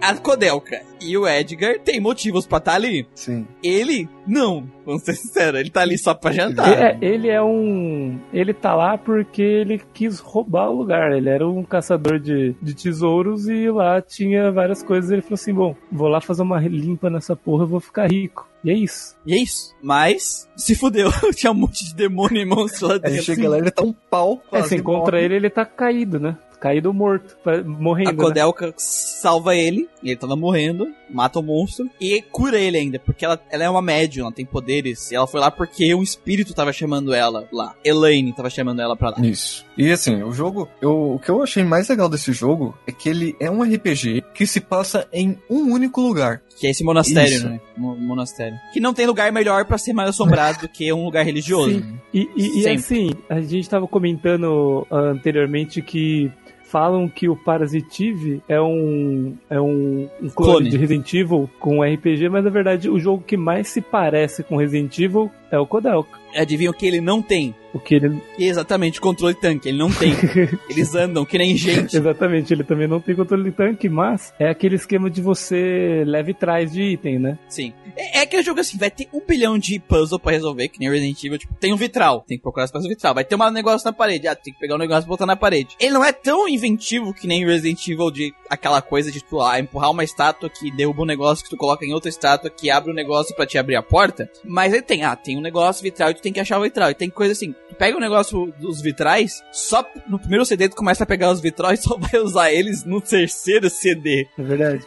Mas, o- mas os CDs também não são, não são longos, né? Não, O, são quatro o CDs. primeiro CD é super curto. Não, e todos os CDs têm a mansão inteira, né? Então qualquer coisa, se tu perder um item, só tu voltar. É a mansão inteira de qualquer jeito, só muda as cutscenes que tem entre um CD e outro. Isso é uma coisa importante de falar, porque durante nossas postagens o pessoal tava falando, nossa, como vocês estão jogando rápido. O Kodelka ele tem 4 CDs, mas a gente terminou ele com 12 horas. Ele tem bastante arquivo por causa das cutscenes, né? Por causa dos modelos 3D, da- das cenas 3D que foram colocadas no jogo. Mas ele é um jogo curto de se jogar, ele não é demorado. Ele tem muito modelo 3D grande e muitas. Não é nem só cutscene, é CG mesmo. Ele tem bastante CG pra um jogo desse, sabe? Ele tem mais CG que Resident Evil. Nossa, muito mais, eu acho. Sim. Muito mais. Então por isso que ele tem 4 CDs. E são CGs legais pra época, assim. Eu gostei das CGs do jogo. Pra um jogo assim, primeiro jogo da empresa, cara, desse, desse nível assim, eu achei muito boa as CGs dele. Sim. A única coisa que, que era zoada é que não tem legenda, né, cara? É, não tem legenda nas cutscenes. Tinha que ficar esperto também. A dublagem era assim, ok, sabe? Mas era difícil.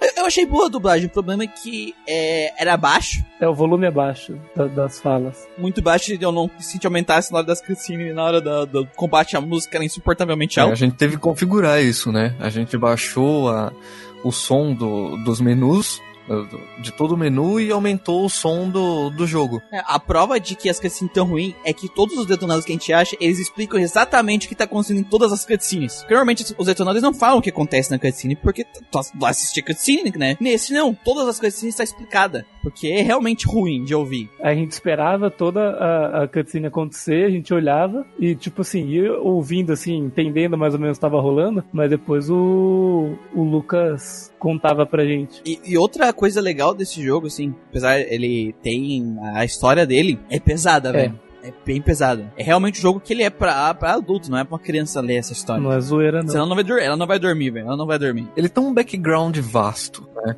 Tanto dos personagens quanto do local. O jogo é uma exploração do local. Então você tem a história de cada personagem individual e o motivo pelo qual eles estão lá dentro, porque eles entraram nesse monastério, e tem a história do monastério, Sim. que é também uma prisão. Então, dentro do jogo, além de da- das pessoas que estão lá, que tem pessoas dentro desse monastério, é, você encontra arquivos que contam histórias do que aconteceu lá dentro. E essas histórias também são muito bem escritas. Infelizmente não é cena do jogo, são arquivos, né? Então, se você conseguir ler na internet é até mais mais fácil, porque são É páginas e páginas de arquivo, mas são histórias que, cara, se o Codelca fosse um livro, nossa, ia ser muito bom, porque as histórias é muito bem escritas. Sim. Tem, tem uma hora que a gente acha que esse não é, não é muito spoiler, porque é só um diário de uma pessoa que trabalhava na época que era prisão, que ele era o cara que começou de guarda e ele foi promovido pra torturar as pessoas, Sim. né? Que era uma prisão política ali, na verdade. As pessoas eram presas só porque sim. É, ele, ele não sabia, né? Ele começou no monastério e aí ele descobriu que aquilo era um- uma prisão de tortura. E aí ele foi promovido pra ser um torturador. E, e assim, tem descrições, tipo assim, de os caras colocando magia nas pessoas pra impedir que elas morressem pra fazer torturas piores. Então, assim, ele descreve todo o trabalho, toda a angústia dele trabalhando nisso até o dia da morte dele numa invasão que teve no monastério. Então, cara, é muito pesado. Há tanto a, os backgrounds antigos do monastério, quando ele era prisão, da pessoa que comprou o monastério agora, que é o centro da história, quanto o próprio background dos personagens é interessante. Estão ligados com a narrativa. Menos do James, porque ele tá ali só pra jantar. Ele foi porque sim. É bem legal de você acompanhar isso, que você acompanha assim. Porque tem alguns relatos de algumas coisas que lá no. que você ainda não compreende. E você vai acompanhando a história do guarda, tipo assim, todo o. como que era o trabalho dele, né? Como que era o dia a dia de quem vivia lá. E a progressão, né? Da, Sim. das coisas acontecendo e ficando piores. E ele, a angústia dessa pessoa, né? Da que ela sentia, né? Tipo, no começo ele fazia isso porque a família precisava de dinheiro e tal, mas depois ele não. A moral dele começou a falar mais alto e ele começou a questionar a moral das pessoas que, que trabalhavam lá, né? Que cuidavam de lá, aliás. Ele chega a se questionar, né? Ninguém tá ouvindo os gritos aqui dentro, ninguém faz nada. Sendo É. que ele mesmo era um torturador lá dentro. Isso foi pesando cada vez mais nele. É porque ele tinha, ele começou a ficar com muita angústia de fazer. Ele fazia porque ele precisava realmente, tipo assim, não tinha emprego que pagasse melhor e ele tinha que sustentar a família dele inteira. Então ele aceitou, mas ele se sentia muito mal por fazer isso. Enquanto as outras pessoas ele não sentia que elas pensavam desse jeito. E ele não podia largar, porque quem tentasse largar o trabalho é, tipo assim, ah, eu quero voltar a ser guarda. Ok, tu agora tu é um prisioneiro. É, a É, ela se torna um prisioneiro e é torturado. E é torturada, exatamente. Então, cara, é uma história assim, esse é só um dos relatos, tem muita mais coisa no jogo. Que é um relato que assim, que não tem ligação direta com o plot principal dessa. É só um background que ajuda a fortalecer o porquê que isso tá acontecendo aqui. Mas o quanto vê o plot do porquê as coisas estão acontecendo agora, o que tá acontecendo agora no monastério, é horror, é, é muito horripilante, velho. O motivo. Sim. E é um motivo muito humano. Que é, é fácil de pensar que algumas pessoas na vida real fariam isso. É fácil pensar que, tipo, sei lá, em, em 1700 isso poderia acontecer. Sim. Sim. Que Pode o- ter acontecido, deve ter acontecido esse negócio de pegar pessoas pra usar em rituais. Tanto que, Acontece até hoje, velho. Então, é bem verídico a, a, a narrativa, sabe? tanto Esse que horror. a história do jogo ela se passa em 1800 e alguma coisa. E, e, assim, é legal também você acompanhar é, as diferentes fases do monastério, né? Porque ele começou com uma proposta, depois ele passou a ser outra coisa, depois passou a ser outra coisa. E nas três, é, ele foi usado como um lugar que fazia mal às pessoas, né? Então realmente era um lugar maldito, assim, e que depois as próximas pessoas que vieram continuaram mantendo ele um lugar maldito. As almas que estão lá, né? Tipo, tem as, algumas têm algum motivo, né? Que a pre- prender elas ali. Tem até uma menininha que a gente. que dependendo de se você consegue é, liberar a alma dela ou, ou, é, ajudando ela, ou você não ajudar e, e, e enfrentar ela, muda o final do jogo, né? É um arquivo que você tem que pegar num ponto do jogo, ler eles, né? E daí você é, usa né, esse, esse arquivo, você entrega pra ela, né? Umas cartas. Aqui que é as cartas dela mesmo, né? Pra ela mesmo, né? É, é, as cartas da mãe dela pra ela. Que essa, essa menininha também tem um arquivo contando o background dela, que também é pesado, sabe? Não, é horrível, velho. O, a, toda a, a lore do jogo, assim. Horrível de. de... Não, é horrível no sentido, tipo, de que é Horror. uma história pesada, Sim, né? sim, de de horror, de horror, é. É, é uma história de horror, ele tem que ser horrível. Assim, ele tem que te passar a sujeira, ele tem que te deixar mal. Sim. Né? É esse sentido mesmo que a história, que o jogo quer te passar. E cara, eu gostei do sistema de combate. Demais. Puta sistema bom, né? Mas a gente tem que explicar para pessoas. É random encounter, tá? Só que assim, é um random encounter muito baixo. Muito, muito baixo. Às vezes você vai passar de um lado da, do monastério pro outro pegar um, dois random encounter. E tu ganha com um, dois, até no máximo três combates, tu ganha um nível. Então é um jogo que tem random encounter, mas tu não combate tanto quanto tu imaginaria que tu deveria combater, sabe? Até porque um jogo com exploração e, resolver puzzle o tempo inteiro, se tivesse um random encounter a cada cinco passos, ia ser uma merda. Sim. Então eles souberam medir muito bem a quantidade de random encounter que o jogo tem. Já começa por aí, eu gostei muito da taxa de random encounter do jogo. Sim, até a gente percebeu isso, né? Quando a gente quis dar uma grindadinha e ficou girando no lugar assim e demorava, né? Demorava um pouquinho pra, pra aparecer os.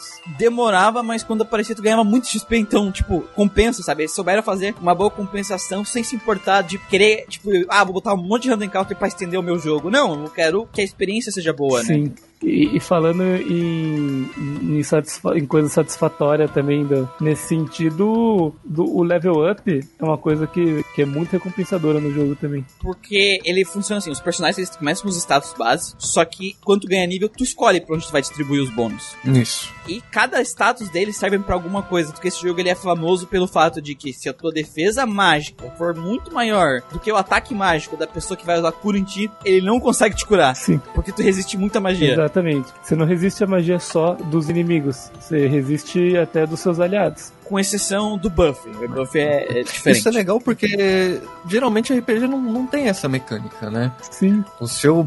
o- se você vai curar, você vai curar o quanto sua magia for. E lá, o quanto você for forte influencia até mesmo na sua jogabilidade. Sim, eu achei isso genial, cara. Tu tem que escolher muito bem os pontos e pensar estrategicamente, porque o jogo ele é tático, ele tem elemento tático sim no combate, não é um Fire Emblem, né? É um tático 3 contra 3 no máximo. que funciona muito bem dessa forma simplista, misturado com isso. E tudo nesse jogo tem level up. As suas magias, quanto mais usa, ela tem level up. No começo ela acerta um inimigo, depois ela acerta os inimigos em volta, e depois os que estão mais em volta ainda. A arma, se tu sobe de nível, enquanto no nível 1 ela dá um golpe, com a faca, por exemplo, no segundo nível dá duas facadas. No, na- no soco, cara. Dá pra sair no soco com os bichos, tu bota no nível máximo. O cara vira um lutador de karatê, dá três socos na cara de zumbi safado. É que é tipo perícia, né? Conforme você Perícia usa é- a arma, você evolui a sua habilidade com aquele tipo de arma, né? Sim. Espada, Sim. faca, no soco, metralhadora, o que tiver. E você consegue ver também que alguns personagens têm mais predisposição para alguns tipos de arma, né? Que nem. Lembra quando a gente desequipou a arma do, do James? Do, O do James que não é o James, é o James que É, é o aventureiro. É, quando a gente desequipou a arma dele, mano, fico, levantou o bracinho assim na, na posição do, de, de box, mó bonitinho assim, tinha trocação de, de perna, sabe? Jogo de perna assim, ficava pulandinho. Falei, ih, olha esse James, ó, treinado no soco, vamos, vamos transformar o cara num monk, velho. De acordo com, com Hajime no Ippo, aquela posição se chama Hitman. Hitman. Mas na hora que eu vi a posição, eu fiquei, caralho, cara, vou dar uma de Hajime no Ippo aqui. Dar porrada em zumbi safado. Só que ele subiu de nível e começou a dar chute de taekwondo na cara dos caras. soco e chute, né? Num combinho.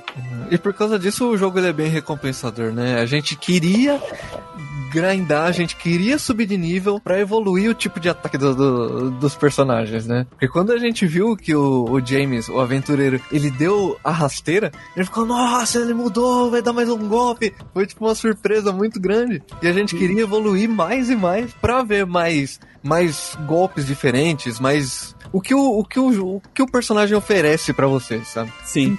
É, é muito legal. E os cara, é muito status, legal. cara, os status sobem muito, assim, tipo, é, escalona bastante, tipo, ah, as coisas. Então, a gente conseguia ver, quando a gente subia ataque mágico da Kodelka, mano, a magia dela ficava forte para caralho, tá ligado? Então, quando a gente chegou numa parte do jogo, a gente viu que a nossa estratégia, ela tava muito bem, muito sólida, assim, sabe? Muito bem feita. A gente tinha o padre, a gente deixou ele mega tanque, subiu bastante o, o vigor e defesa, defesa e defesa mágica. O cara só tinha defesa mágica, defesa e agilidade, cara. Sim. Ele só servia pra ir pra frente e apanhar. Ele chegou a ficar com 999, 9.999 de vida.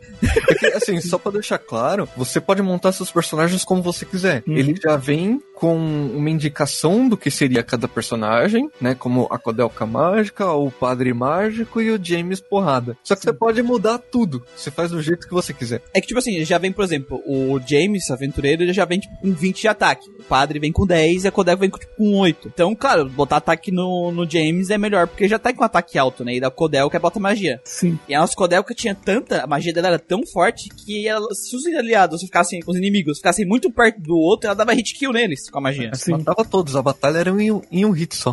Ah, sim, porque, Porque ela, cara, a gente botou ela com mais de 115 de inteligência. Sim, e, e outra coisa, né? Tipo, que a gente tava comentando que quando você fica mais proficiente numa, numa, numa arma, você começa a dar mais de um hit com ela. No caso da magia, ela pegava mais um quadrado ao lado, né? Sim. No nível 2 ela pegava a, o personagem, mas o personagem. A, os quadrados na horizontal. O quadrado do lado na horizontal e na vertical. Uhum. E na nível 3, que é o nível máximo, ela pegava na horizontal também. Sim, Então, no nível 3 era muito fácil pegar todo mundo. mais e matar. inimigos de uma só, é. Os preto baitava eles pra vir pra cima. né? Botava o James e o Edgar pra frente num, num lado só. Ele, todos os inimigos vinham pra aquela direção. Inclusive até arma de fogo. Se tu botar perícia alta, ele começa a dar três tiros por turno. É, começa a Ah. gastar bala pra caralho, mas dá um dano considerável e não tem que se aproximar dos inimigos. O jogo tem uma mecânica que, enquanto o teu. ah, tipo assim, tu, não pode passar pra frente da linha do último personagem. Sim. Digamos, o Edgar tá na frente, não pode dar a volta no Edgar enquanto não matar o Edgar. É, você tem uma linha invisível ali que você não pode invadir a área do, do inimigo enquanto tiver um. É. Isso. E isso pode aconte- acontecer uns problemas ruins, porque se teu personagem morrer e o inimigo vir pra frente, porque dependendo de da, se o inimigo andou e bateu, ele não pode fazer mais nada. Se ele bateu, ele ainda pode andar. Se ele matar teu, teu aliado e ele vir uma casa pra frente, tu não pode nem reviver o teu aliado porque ele tá na frente da casa do inimigo, ele passou. É.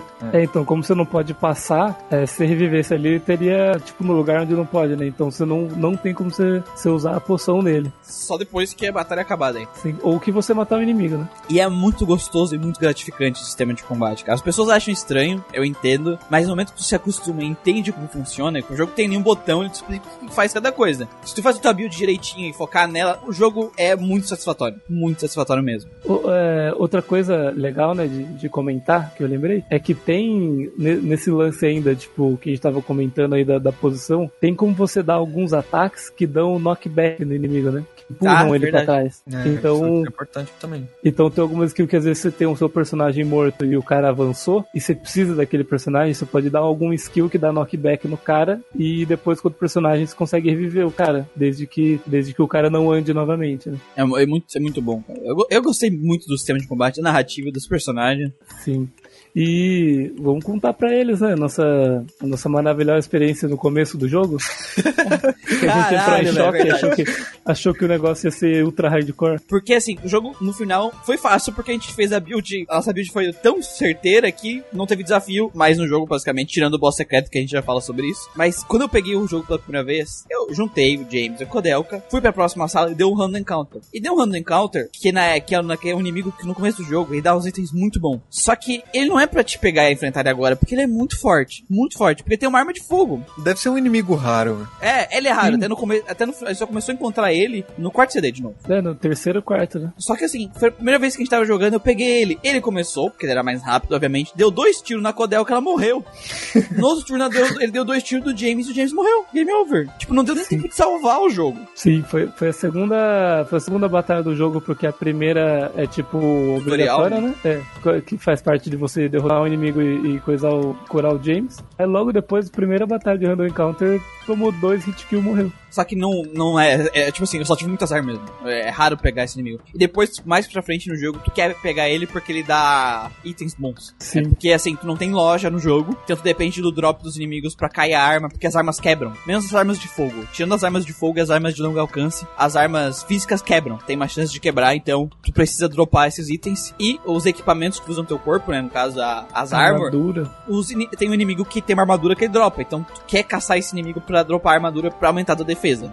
Mas eu, eu- mesmo com essa, essa caça de itens, não é um jogo tedioso, cara. Não, é um jogo cara, que você quer fazer, você quer pegar, você quer encontrar o inimigo, você quer é, abrir habilidades. é, esse esquema de, de armas, tem armas com elementos, né? Sim. Que é boa pra, pra boss, que você tem arma de fogo. Tem uns scrolls que a gente não, não achou nenhum no jogo, mas pelo, pelo database ah, eu vi que tinha uns scrolls que você invoca como se fosse summons mesmo. E, e tu, pre- e tu precisa pra ele, dependendo do teu nível e estratégia que tu fez, pra poder derrotar o boss secreto. E a gente não derrotou o boss secreto porque a gente não achou eles. Mas- Não achou os scrolls, é. É, porque é o inimigo que dropa esses scrolls, né? Só que a gente não achou o inimigo.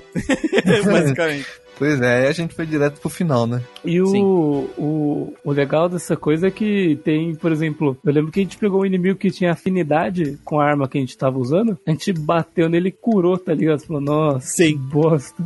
É, E vice-versa, né? Se tiver com a armadura que o cara tem afinidade, também te cura. Sim. Tipo, só com a armadura de, de fogo, o cara joga fogo em ti, tu se cura também, se não me engano. Sim. Aí tem aquela, daí tem aquela mecânica de trocar de arma no meio da batalha, ele tem essa opção. Cara, assim, essa- tirando o boss final que dá algum mini desafio pra ti, o boss final mesmo, o único desafio do jogo é o Amon, que é o boss secreto. que é o boss secreto. E ele é um desafio mesmo. Porque ele chegou lá, o, o Edgar tinha 9.999 de vida. E ele tinha a defesa mais alta nossa. O Amon deu um soco nele e tirou 4.500. Ele é muito absurdo esse É boss. muito absurdo. Aí depois ele usou uma magia que tirou, tipo, 2 mil de todo mundo. É, ele é muito absurdo. Então, tipo, tu tem que estar muito preparado, tem que ter upado as skills de aumentar teus status no máximo, que a gente não tinha usado, porque o, nosso, o problema nosso foi que a Kodelka ficou tão absurda que a gente não conseguiu upar as coisas porque ela matava todo mundo num hit. A magia de fogo dela tava, tava absurda. Temos que o nosso estratégia foi proteger a Kodelka. Kodelka era protegida e, eu- e, eu, e ela dava poder no boss. Mas é o seguinte, pra matar esse Amon tem um segredinho aí, É, né, que a gente descobriu, mas a gente não teve paciência de fazer. O jogo ele tem itens secretos que você só pega esses itens em um momento específico do, do jogo com quantidade de itens específicos no inventário. Por exemplo, você tem que ter 10, 21, 32 ou 43 itens no inventário na hora de jogo, cravada. Tipo, uma hora, 11 minutos e 11 segundos. Duas horas, 22 minutos, 22 segundos. Até 11 horas, 11 minutos e 11 segundos. Se você tiver essa quantidade de itens nessa hora exata, você Só- pega item secreto. Quando tu salva. Quando vai você salvar. salva. é, você tem que salvar. É. Dá bem nesse tu segundo. Você tem que salvar nesse momento. Nesse com momento. essa quantidade de item. Ah, e Aí- o teu inventário não parece a contagem de item. Tu vai ter que contar manualmente quantos itens tem. Você ter que saber. Aí ele te dá uma arma que acho que essa arma só dá 3 hits e cada um tira 9999 do, do boss secreto. Do Amon, é, porque Que ela tem chama três- Gar Gargoyle Killer, né? E ele é um gárgula. É, ela, ela, ela quebra depois de 3 hits, tira o 9.999 e a, que é basicamente a vida dele. Ele, a tem, vida dele. ele ainda vai ficar com um pouco de vida, porque ele tem 3 mil. 30 mil. É, ele tem 30 mil de vida, então ele vai ficar com 3 de vida. Sim. Mano. Que é, o- mas é o suficiente, né? Ou senão tu vai ter que se fuder usando o scroll e todas as outras É. estratégias. Existe uma estratégia que é a do Scroll, que é esse daí que a gente não achou os scroll. E tem a estratégia de enfrentar ele normal, sei lá, depois de você ter grindado absurdo. É, é que a, a moral é que a outra estratégia é com o Edgar como healer, né? A gente não focou Sim. ele em healer, a gente focou ele em É. tanque. Então, tu tem dois magos e o outro tancando. Aí funciona um pouco melhor. Mas como a gente fez uma estratégia diferente, não tinha os scrolls, não deu certo. Mas não tem problema, a gente só perdeu a melhor espada do jogo. Mas também não faz diferença, né? Porque o boss final é tão mais fácil que o Amon. Não, é que tipo assim, o boss final é só tu não ratear. Ele não é tão difícil. Ele é desafiador, é, tirando a mão, ele é o boss mais desafiador do jogo. Depois ele é as caixas. As caixas do, do pistoleiro Do lá. pistoleiro, é, eu achei. Pelo menos eu achei que era depois do Tio Buzz é aquele ali, velho. Porque o resto do jogo é muito fácil. Se tu fazer a build certo. Porque legal, tipo, a dificuldade dele depende de quanto bem tu fazer a build. Se tu fazer a build meio cagada, tu se ferra. E a, a dica que os pessoal deram é: foque os personagens naquilo que eles precisam no começo do jogo. E depois, por exemplo, a Codelka, ela te botou inteligência, que é pra magia ofensiva, pra defesa mágica e pra chance de acertar magia. E, o, e depois a gente tava revezando isso com a, a, a vida dela e a agilidade. Então é mais ou menos isso. Foca num, mas depois tem que começar a trabalhar as fraquezas. Porque se deixar o cara muito fraco, você fode também. Então é interessante que o jogo, a dificuldade dele depende de quanto dominar bem o sistema de combate. Eu gosto de jogo quando ele faz o jogador ter que entender e jogar o sistema de combate dele, usar o sistema de combate, dominar ele. Bom, o que eu achei interessante do sistema de combate foi realmente tipo assim. A gente poder ficar livre pra explorar as, as builds mesmo do jogo, né? Que a gente, se a gente quisesse fazer três pessoas que usam arma de fogo e ficam no back row, a gente poderia, né? Então, você pode rejogar o jogo fazendo um time completamente diferente que você vai ter uma experiência diferente do jogo. E isso eu acho muito da hora porque você consegue explorar todas essas, essas mecânicas deles assim e ter um fator replay considerável. É, inclusive se tu botar a agilidade muito alta, o cara pode tacar até duas, três vezes no mesmo turno. É verdade, verdade. Às vezes quando você você só passa o turno, sua vez volta mais rápido, né? É só assim que a gente teve dois, dois turnos seguidos. Mas eu imagino que, tipo, se tiver um cara full agilidade, o cara consegue ser a vez dele toda hora. Eu acho muito legal, cara. Eu acho que é um dos jogos. É um jogo muito subestimado. e Que vale a pena a pessoa dar uma chance aí. Só que assim, tem duas formas de jogar esse jogo que eu acho que depende do tipo de experiência que tu quer, tá? Se tu gosta muito de resolver puzzle no estilo do Resident Evil, beleza, joga esse jogo sem detonado, porque é, explora, procura item, clica nas coisas pra ver se interage, dá pra interagir, né?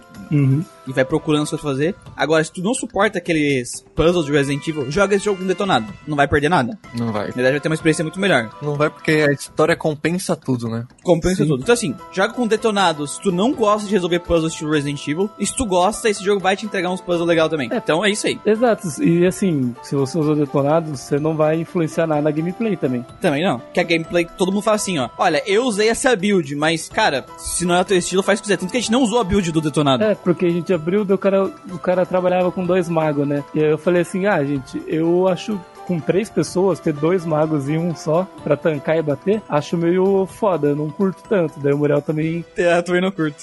o Muriel também falou assim, ah não, tem, tem que ter pelo menos é, dois dois pra bater, né? Tipo, ou pelo menos um pra apanhar e outro e outro pra bater, e outro de fica daí fica a longa distância. Eu quero dizer que eu gostei muito desse jogo. É, eu recomendo pra todo mundo jogar. Eu mesmo é, nunca tinha procurado nada sobre Kodelka, nada sobre Shadow Hearts. É, só tinha visto imagens e me surpreendeu demais, porque é um jogo que empolga, a mecânica empolga. A história é muito bem contada. Apesar de ser simples, ela tem um background vasto que, cara, você se impressiona com o que tá ali. A- a- ape- apesar de ser uma, tipo, uma história de terror, história de terror, é muito legal tu ver isso no RPG. Muito legal de ver isso no RPG. Sim. Não é uma história de terror nunca jamais vista. É aquela história de terror, história de terror. Só que é tão legal tu ver isso num RPG que eu acho que dá uma satisfação grande pra gente, RPGero. Ele tem momentos muito tensos, né? Como quando os personagens começam a contar sobre a história de vida deles, Quando eles estão bebendo. quando eles estão bebendo. Tem momentos quase engraçados no início ali que é, os dois, a Kodelka e o James, aventureiro, eles comem uma comida e a comida tá envenenada. E o cara pergunta pra ela, mas você não tocou nessa comida? Ela falou, não, tava envenenada. E ele meio que não acredita. Ele fala, ah, você tá brincando comigo, né? Ela fala, não, tava envenenada. Aí, tipo, ele começa a curvar, meio que passando mal, antes do veneno fazer efeito, sabe? E aí ele, ele ajoelha e gorfa, e aí ela fala, tá bom, vai, vou te ajudar. Então são momentos quase engraçados e tensos no mesmo jogo. Mas ela, e ela ainda solta, né? Ela, tipo, pra dar um pavor né? Ele fala, é, você deve ter mais o que? Uns 5 minutos de vida? É, ela ainda assusta ele ainda. Então é um jogo, cara, a exploração é impressionante. Vale pra todo mundo, cara. Sim. E assim, eu já tinha visto Shadow Hearts, né? Já tinha visto um, um irmão do amigo meu jogando. E quando vocês falaram de Codel, que eu dei uma olhada, eu não sabia. Eu já tinha ouvido falar, né? Eu já tinha visto, tipo, a capa do jogo, assim, na loja pra vender, por exemplo. Só que eu nunca não tinha me interessado na época. E eu também não sabia que, que era no mesmo universo de Shadow Hearts. Não sabia que era tipo um prequel, alguma coisa assim. É. Bom, que pena que não deu certo, né? Tanto a franquia quanto o universo, né, parou. Mas eu acho que seria interessante, tipo, se continuasse, lançasse alguma coisa de Codelca hoje em dia, com certeza eu iria atrás. Mesmo que fosse livro ou qualquer coisa nesse sentido. Cara, eu acho que a, a IP de Codelca deve estar baratinho, deve dar uns 10 contos, vamos comprar. Vamos comprar. Vamos comprar e fazer um Codelca. Vamos fazer o Codelca Fazer 2. um Codelca. E assim, a gente pode fazer. A gente tem duas opções aqui, gente. Ou a gente vai fazer o Edward rebatizando o nome dele, oficialmente começando a chamar James. Tá ligado? tipo assim, a gente faz. a- Nossa, você vai ter uma ideia. O padre morre e o, e, o, e o Edward tá com uma dívida gigante com ele, assim. E ele fala: Não, eu vou levar o legado desse cara. A partir de agora, o meu nome vai ser James. Mas sabe o que eu acho engraçado? Que no nome do, do, do Edward, né, que a gente chama de James, tem Edward J. J. Ponto, e o sobrenome dele. Ou seja, aquele J pode ser um James. Pode ser um James, cara. Olha só, cara. então vai ser o James James. James James. Muito bom.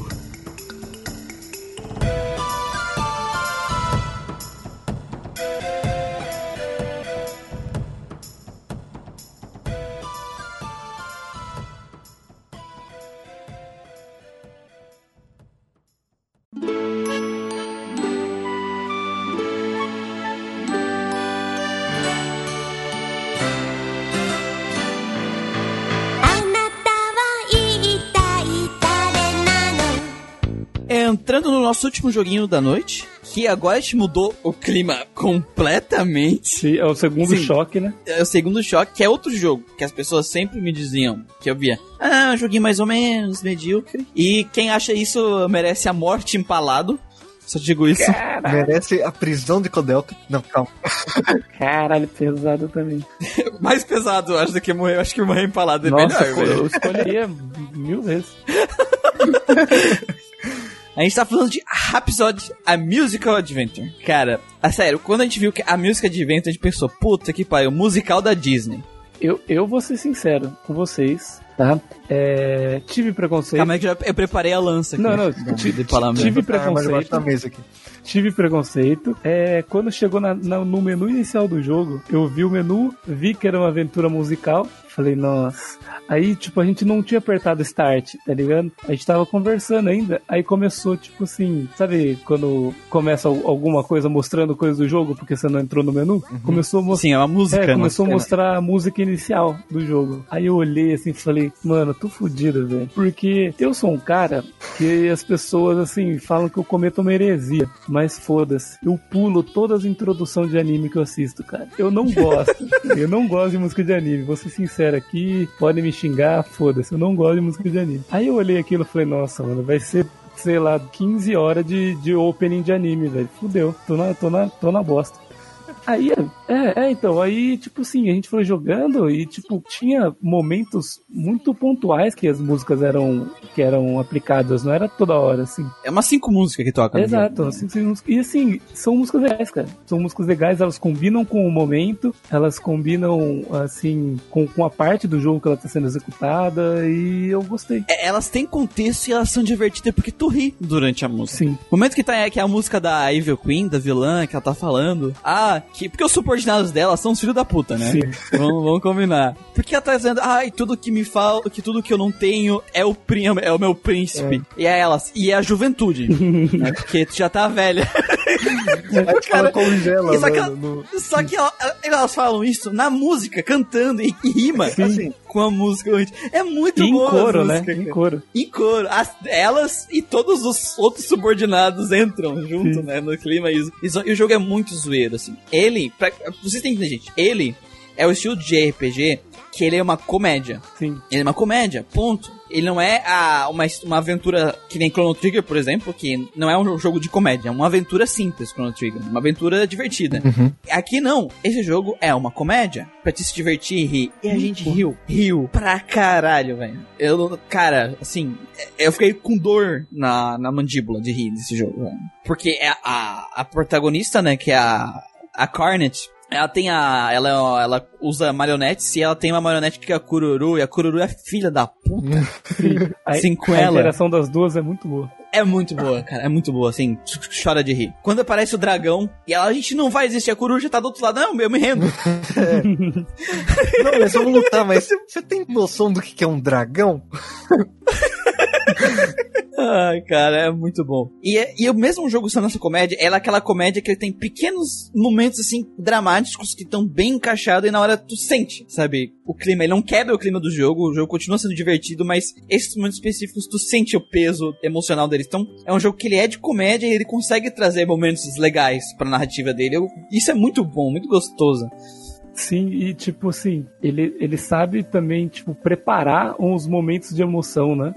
É uma- coisa que é muito assim, a gente tá rindo, rindo, rindo, de repente a gente vê o negócio entrando num clima mais sério, a gente vai, tipo, é, entrando junto, né? Não é tipo assim, do nada o momento tá, tá de boa e de repente é, acontece o negócio. Não, é, tem todo um, um clima que é formado assim, e eu acho isso muito legal, cara. Até personagens que normalmente são é, tropes de animes, clichês de animes, que tu acha que tu não vai gostar, tipo a Rime, né? Tem uma personagem que é a clássica Rime do né? Que é a Etoile. Tu acha ah, que vai ser aquela personagem abusada e tu gosta dela, velho. No Ela faz começo bem. a gente não gostava, né? Mas depois que ela começa a mostrar realmente quem ela é, a gente passa a gostar. É muito bom. A cena que elas estão no, no concurso lá, que elas vão, que elas, tipo, as duas estão sendo teimosas sobre o sentimento delas, e elas falam, não, o próximo combate, quem ganhar, é, pede desculpa primeiro, né? Uhum. E aí elas, não, beleza. Mas tu não vai conseguir ganhar de mim porque eu trouxe bazucas e metralhadoras. Caralho, velho! Como assim? A outra com, sei lá, um, trom um trompete. Uma, uma corneta e uns fantoches. Mas não se esqueça que ela é, é a ogra. Sim. É, a deu, oh, nossa, quando, quando ele anuncia a Cornet na luta, que ela fala The Ogre of Orange Village. É e quando você vai lutar com a Etolar, ela, literalmente, ela pega, tipo, dá um hit. Ela tira uma bazuca e arranca a tua vida inteira com tiro de bazuca, velho. É daquelas outras programadas pra você perder, né? Sim, mas é muito divertido o jogo, né? Assim, a história, os personagens, a escrita é muito boa. Ah, eu acho que a tradução americana também tá muito boa. Tá muito boa. O que é raro, Uhum. porque eu não senti que o texto tava. Normalmente eles estereotipam muito, eles deixam o texto infantiloide, eles costumam fazer essas porcaria na, na hora de traduzir. Uhum. E aqui eles não fizeram, cara, tá muito bom o texto. Bom, o jogo, ele não tem. Ele só é dublado nas músicas, né? O resto do jogo ele não é dublado. Mas se você tiver entre amigos, vocês podem colocar alguém pra dublar. Que experiência ver esse jogo. o Gustavo dublando foi muito bom, velho. Ele fazia uma voz pra cada personagem. Interpretava os personagens. É. Ele fazia uma roleplay ali na hora do. Sim, tinha- E não, o- o pior era que o Gustavo, ele não só lia o que tava na tela, como ele colocava falas a mais na. Sim. Rolava um improviso também. Rolava um improviso. oh, you gonna fuck her? Um negócio assim. Do Nada, ele mentia. Nossa, foi, nossa, foi engraçado demais esse jogo. Cara, foi muito divertido. A gente conseguiu fazer até a Hitsu se interessar e querer jogar o jogo. Foi. Ela viu, ela só não jogou com a gente porque ela é abusada e ela quer de jogar sozinha os jogos. Sim, e porque ela tava dormindo também no dia seguinte, né? E a gente avançou bastante. E- mas ela achou muito bonito o jogo, porque o jogo. Isso, cara, Play 1 não adianta. A vantagem do Play 1 de ser um CD, os caras podem enfiar sprite no cu, quantos sprites eles quiserem, tá ligado? Pode cagar sprite no jogo. Porque não tem aquela limitação de, sei lá, t- 3 megas da fita, mais. Uhum. E os caras fizeram uma quantidade gigantesca de sprite. E os sprites únicos que só vão ser usados naquela cena. Muito jogo de sprite do Play 1 tem isso. E esse é um desses jogos, cara. O que é ela indo pro torneio, né, pra conquistar o príncipe. A roupa dela é ela vestida de urso. e tu pega o controle dela de urso. Ela dança como urso. Ela caminha como urso. ela cai como urso. E o urso é uma animação que tá caído com a perninha mexendo, velho. Sim. Mas não É, só os sprites, né? Ele tem uma vasta galeria de portraits também. Traits, é. Várias é, situações, não só da, da personagem principal, como de, do personagem chaves do, do jogo, o príncipe, a- as vilãs. Sim, a, a Kururu, né, tem bastante. A o Kururu Aitoil. Até as vilãs tem bastante. A gata, a Gal, que todas as vilãs, a, Cor- a Corvo, que é a favorita do, do Gustavo. Sim, é minha wife. E cara, assim, o sprite combina com as personagens, os portreios combinam com as personagens, e todas elas, teoricamente, são tropes, mas como é uma comédia, ela conseguiu brincar com essas tropes, com essas clichês. E saiu muito bem, saiu muito bem brincar com isso, porque ele faz usar esses clichês pra fazer piada. É, de aceitar que esses clichês são assim, a gente vai zoar, isso é o máximo. Eu queria só fazer uma colocação da minha wife aqui novamente, rapidão. Que o nome, o nome dela é muito bom, cara. Ah, é verdade. Porque ela tem um corvo, e o nome dela é Crowdia, que é tipo Crow de corvo, só que é tipo misturado com Cláudia, sei lá, Crowdia. Crowd. Todas E ela elas tem são. asas. E ela tem asas e uma katana. Todas elas são meio animais, né? Por exemplo, a. a que é a lobo, ela é gal. Né? E o gal é meio que ah, parecido com a onomatopeia de quando o lobo late, ou ui- sabe? Aham. Gal, tipo, Aham. a, a mordida e tal. Então, Que é a wife do Lucas, né? É, o wife do. Lux, porque ela é bodybuilder. Mulheres fortes. Cara, ela. quando a gente vai pro. A gente é uma hora do jogo que a gente é teleportado pro fundo do mar por algum motivo. E ela tá lá e eu tô perguntando, cara, como é que tu chegou até aqui? Porque a gente vai teleportado. Eu vim pro fundo do mar nadando. Sem medo. E ela, tipo, tá, mas como tu chegou até aqui na, nessa região? Nadando. Como é que ela saiu dali? Nadando. Como é que ela voltou pra casa depois que a gente derrotou ela? Nadando, Nadando. cara. E aí quando ela vai. É, tipo, e- tipo, quando ela fala nadando, parece uma coisa incrível, né? Mas a Carnage olha, tá retardada? Por acaso? Porque quando vai enfrentar ela, ela tá acabada, ela tá cansada pra caralho, porque ela tá, tipo, nadou, tipo, 100 quilômetros. E quando ela vai embora, caralho, ela nada rápido, porque ela vai que nem um foguete, assim, nadando. Ela comenta assim, tipo, você vai nadando, não sei o que, tipo, na hora que ela vai embora, assim, nossa, ela realmente vai nadando. Nossa, ela é rápida. Eita, já não dá mais pra ver ela daqui. É muito bom. Os textos é muito bom. A interação dos personagens. Fantástico, velho. Fantástico. Falando em clichê, o jogo ele é um clichê bem escrito. Né?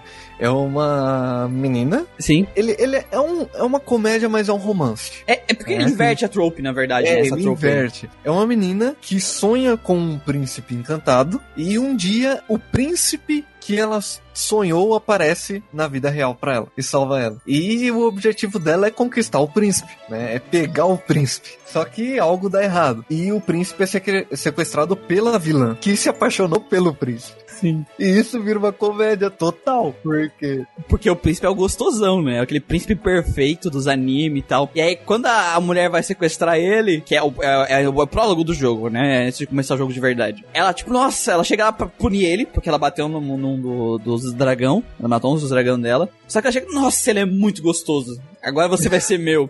Ela vai dar sleep nele, só que ela dá petrify.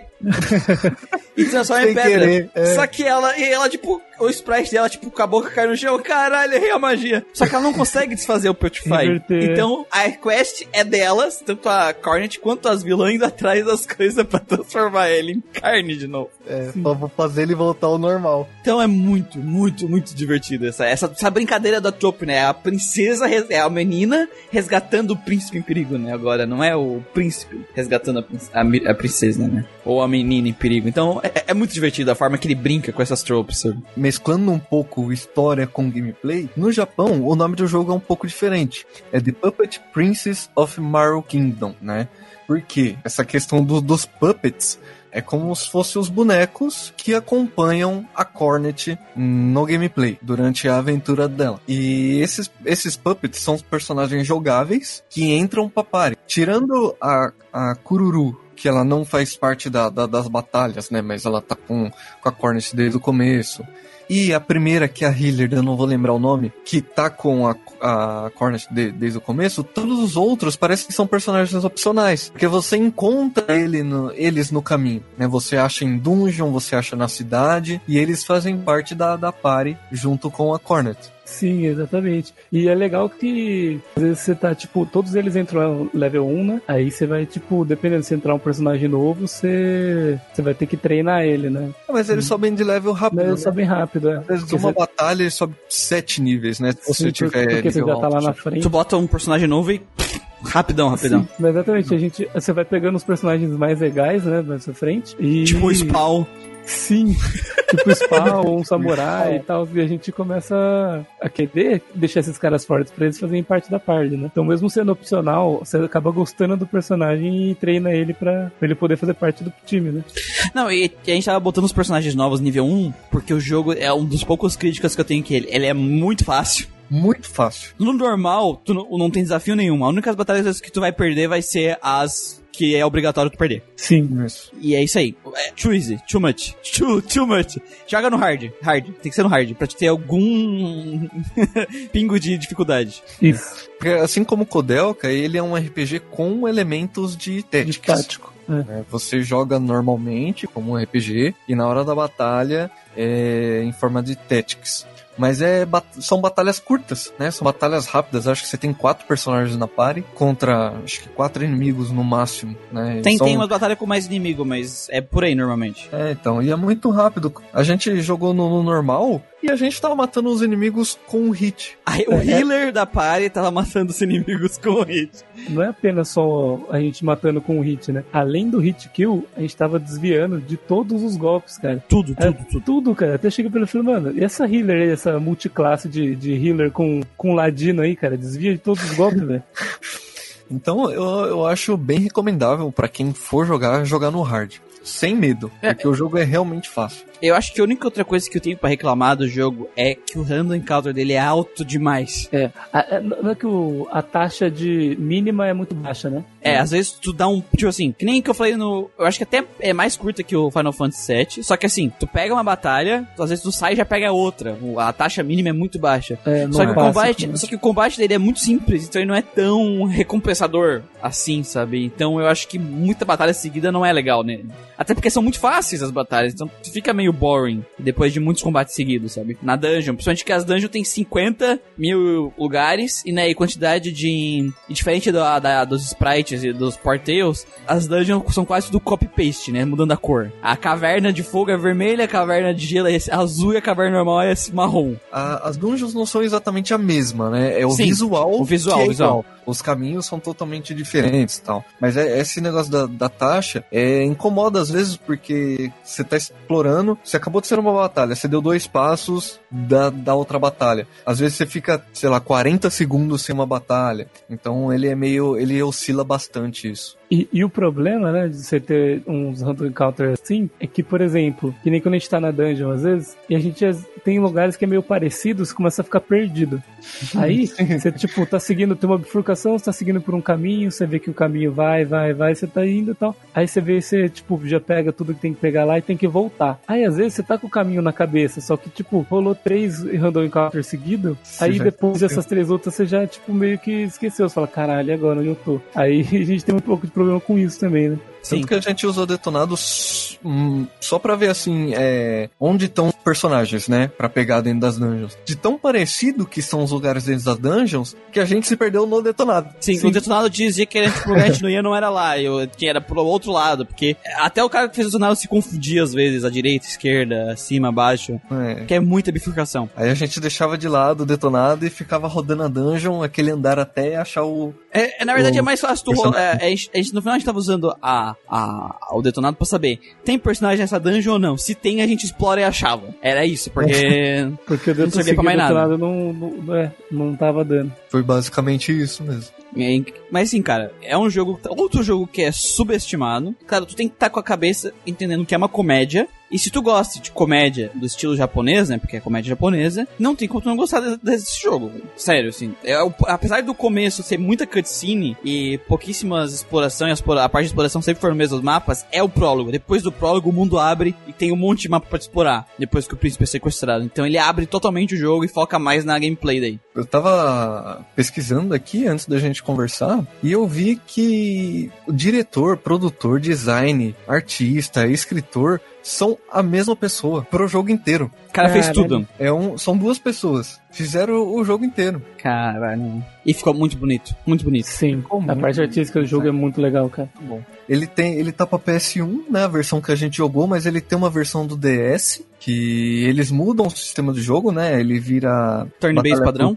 É, turn-based padrão. E ele tem dois jogos que tão, são sequência, mas infelizmente não traduziram pro inglês. Eu vou Eu dar um não- jeito de jogar eles depois, mas porque parece que tem arquivos traduzidos, né? Não um jogo tipo, Sim. traduzido por fã. Eu vou ver se eu consigo jogar eles depois, porque eles seguem a mesma, mesma sequência de história, né? É sequência direta. É, é porque ó, o segundo jogo é o filho da Cornet. É né? filha. É a filha, filha da Cornet. E o terceiro também é com ela. É, é cara, e é os mesmos vilão. Puta que pariu, cara. Ela- É muito foda, velho. Eu tenho, tenho que tenho que conseguir jogar esse jogo também.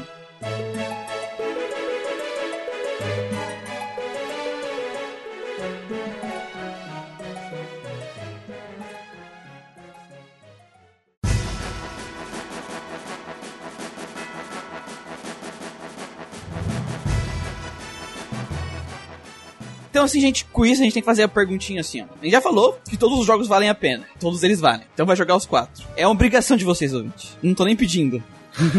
Se já jogou, ótimo. Se não jogou, já baixa aí a ISO deles e vai jogar. Até porque são curtos, né? São curtos. Cara, em um RPG normal, tu termina os quatro.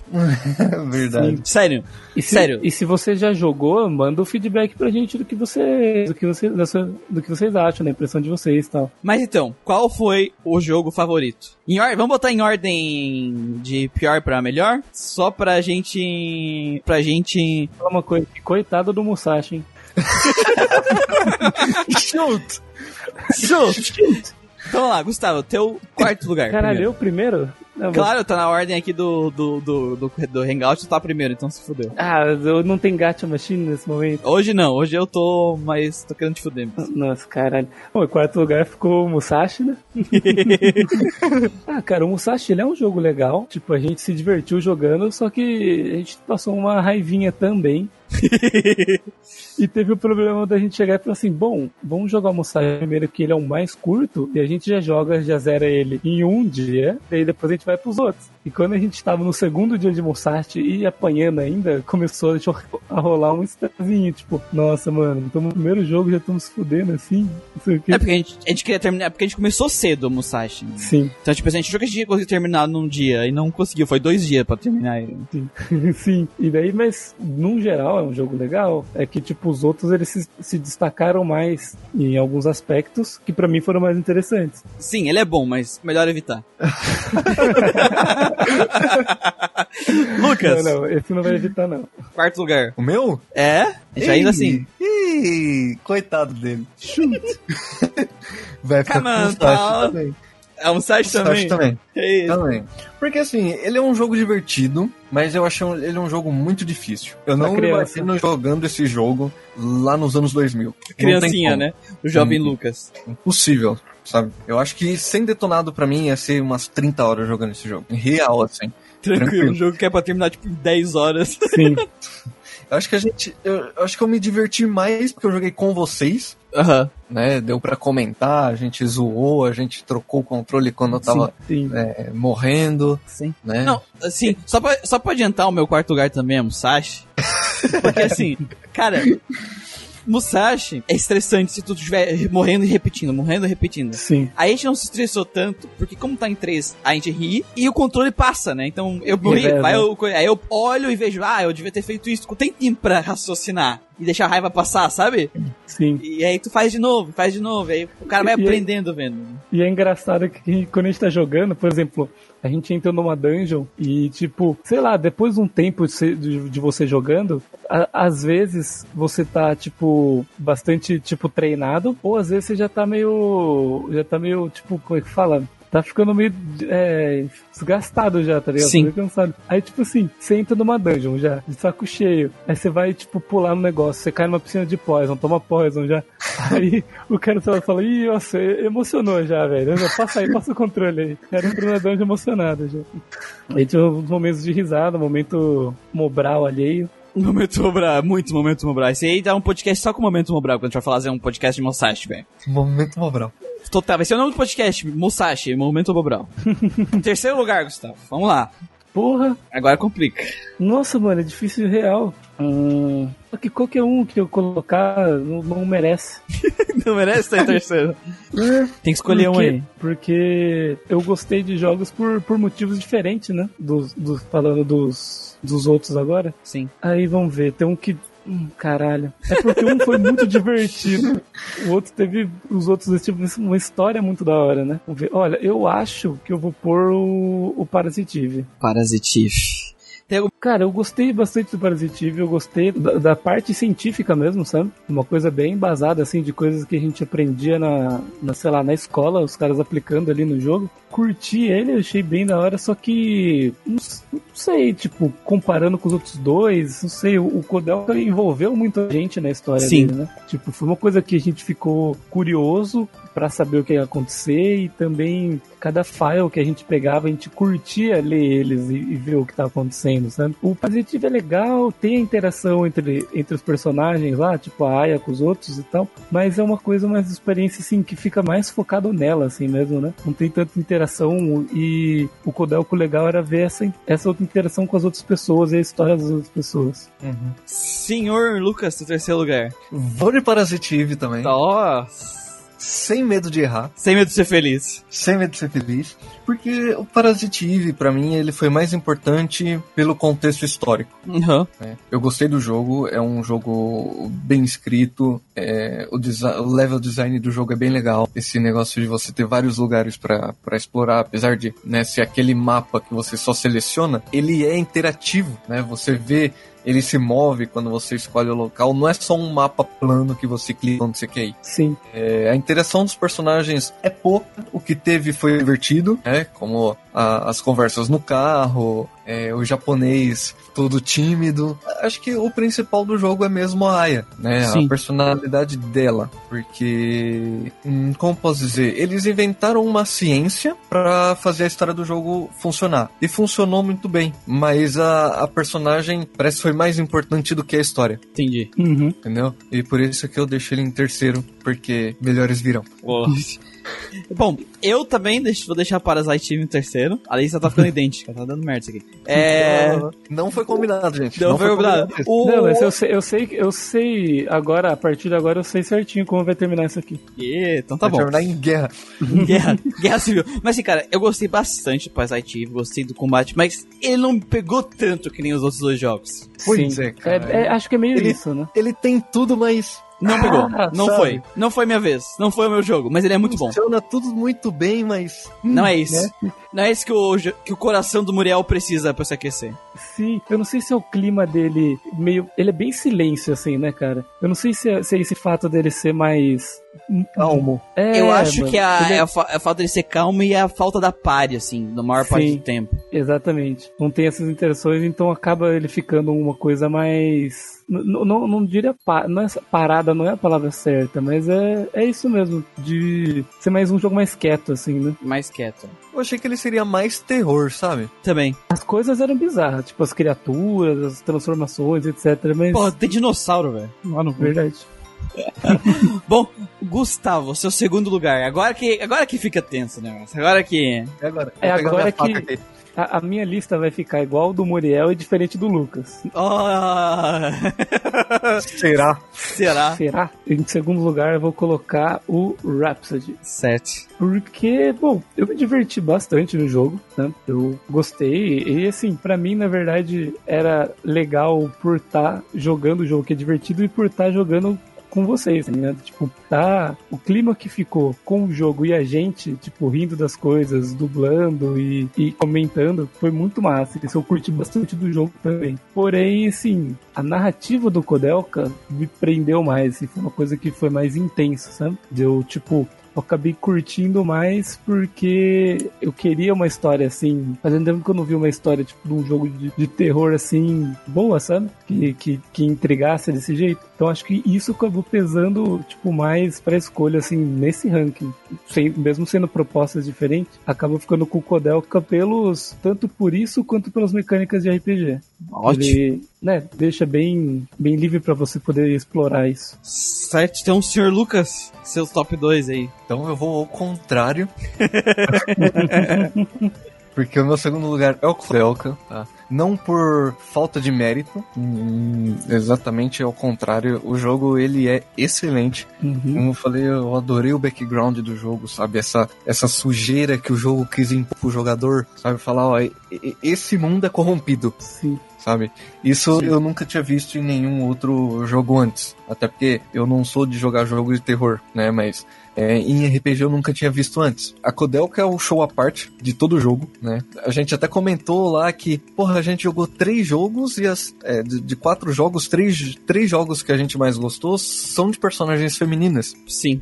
Sim. E a gente só percebeu isso depois. Né? Todos os personagens fortes, do seu jeito, né? E, e eu acho que das três personagens, a Kodelka é a que tem a personalidade mais forte, sabe? Ela é uma, uma mulher independente, ela segue o caminho dela, ela tá correndo atrás do objetivo dela, ela teve um passado ruim e ela tá buscando, seguindo o caminho dela. E o Kodelka me fez ter interesse em jogar o Shadow Hearts. Sim. Provavelmente eu vou jogar depois, só pra ver o que aconteceu, porque a gente porque, pelo que eu vi, ele, o primeiro jogo Shadow Hearts passa-se 15 anos depois do Kodelka. É uma pena que o estúdio não deu certo, né? Vendeu tão pouco. Mas é um jogo excelente, cara. Eu não, não tenho muita coisa o que reclamar dele. E o episódio, assim, ele ficou em primeiro, cara, porque o jogo me ganhou. Vocês viram eu jogando esse jogo. É, cara, olhinho- sorriu de orelha a orelha, velho. O, o olhinho do Lucas brilhou, cara. Sabe, Quando eu- começou, começou o jogo, eu já tava, já tava emocionado. Eu, eu gosto desse tipo de jogo e é muito difícil ter. Tanto que meu jogo favorito é Lunar, sabe? Eu, eu- Sim, sim. Apesar de os sprites ser diferentes, eu gosto de sprites, sabe? Eu gosto de uma história contada para aquele jogo, sabe? É uma personagem com o objetivo dela e é aquilo que é o jogo. Acabou, sabe? Eu não preciso derrotar um deus. É aquilo o jogo. e segue a história. E eu achei que eu não ia gostar. Assim, eu achei que eu ia ficar meio com o pé atrás por causa do musical, mas a dublagem é muito boa. Ele se encaixa num momento muito bom. Os sprites, é, a coreografia durante o, o, o, o musical é muito legal.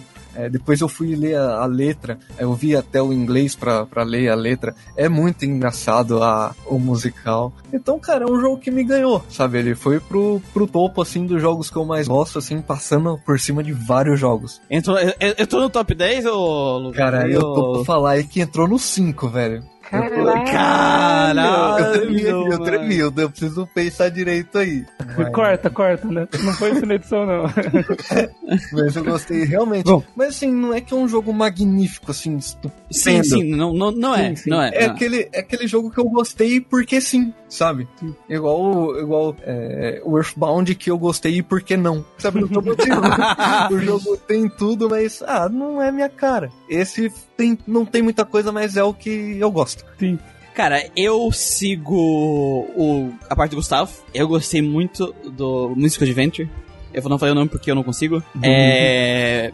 Ri pra caramba, me diverti bastante. Só que eu sou o cara que, assim, eu me importo muito com a combinação entre o combate, que é o gostoso, que eu gosto pra caramba, com a história. Uhum. Quando o jogo tem as duas coisas extremamente compensadoras, ele me ganha. E ele tem muito disso, né? Tipo, a recompensa de se jogar. E o Kodelka, ele tem muito isso. Né? Ele tem as duas coisas. Eu prefiro muito mais o combate. A história eu gosto das dos dois, tanto do de Musical Adventure quanto do Kodelka. Sim. Do- do- da, da sua forma, é claro, uma é comédia e outra é, um terror. cada um com a sua proposta, né?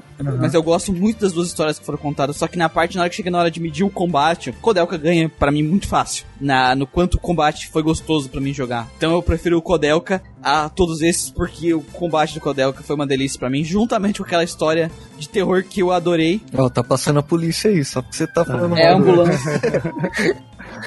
é o Samu, tá ligado? Ele tá, bateu a cabeça aí, tá falando merda. Deixa eu vir pegar ele.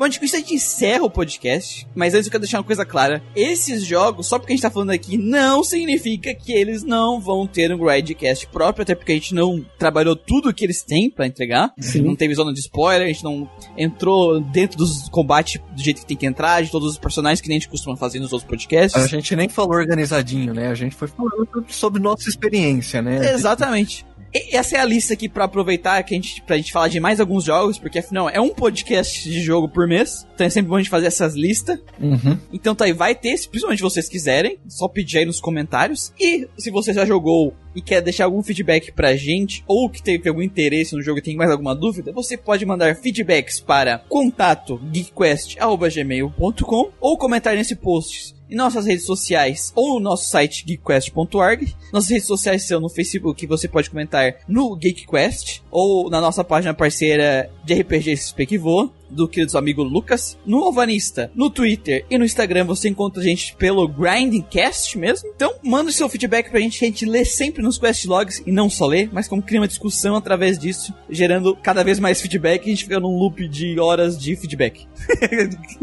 E feedback tá desde o primeiro, infinito. A gente fez um loop infinito. Então, com que musiquinha vamos terminar hoje? Lembrando que a gente começou com Dorime. Cara, eu a sugestão da gente terminar esse podcast com o Epic Sexy Guy. Pra gente completar o nosso meme do, da Cornet tocando. Muito bom.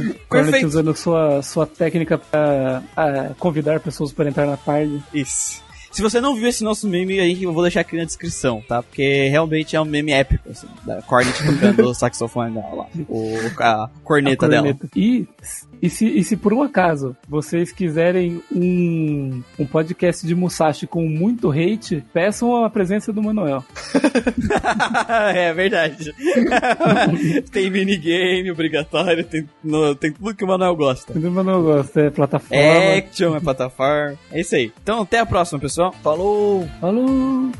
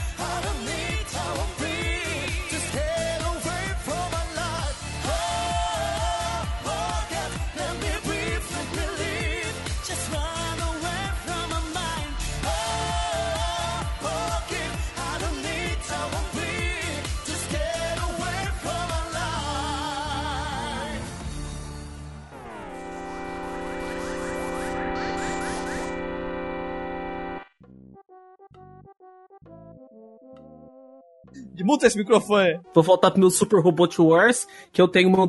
Que a minha unidade mais forte tá sendo um, um Gundam vestido de Sailor Moon. Vou voltar pra essa porra, que fica meio interessante. Por algum motivo, o Gundam tem roupa, tá com a roupa de Sailor Moon, cara. E é a minha unidade mais forte. Eu não sei porquê. Tá bom, mano. Tá bom. A gente aceita.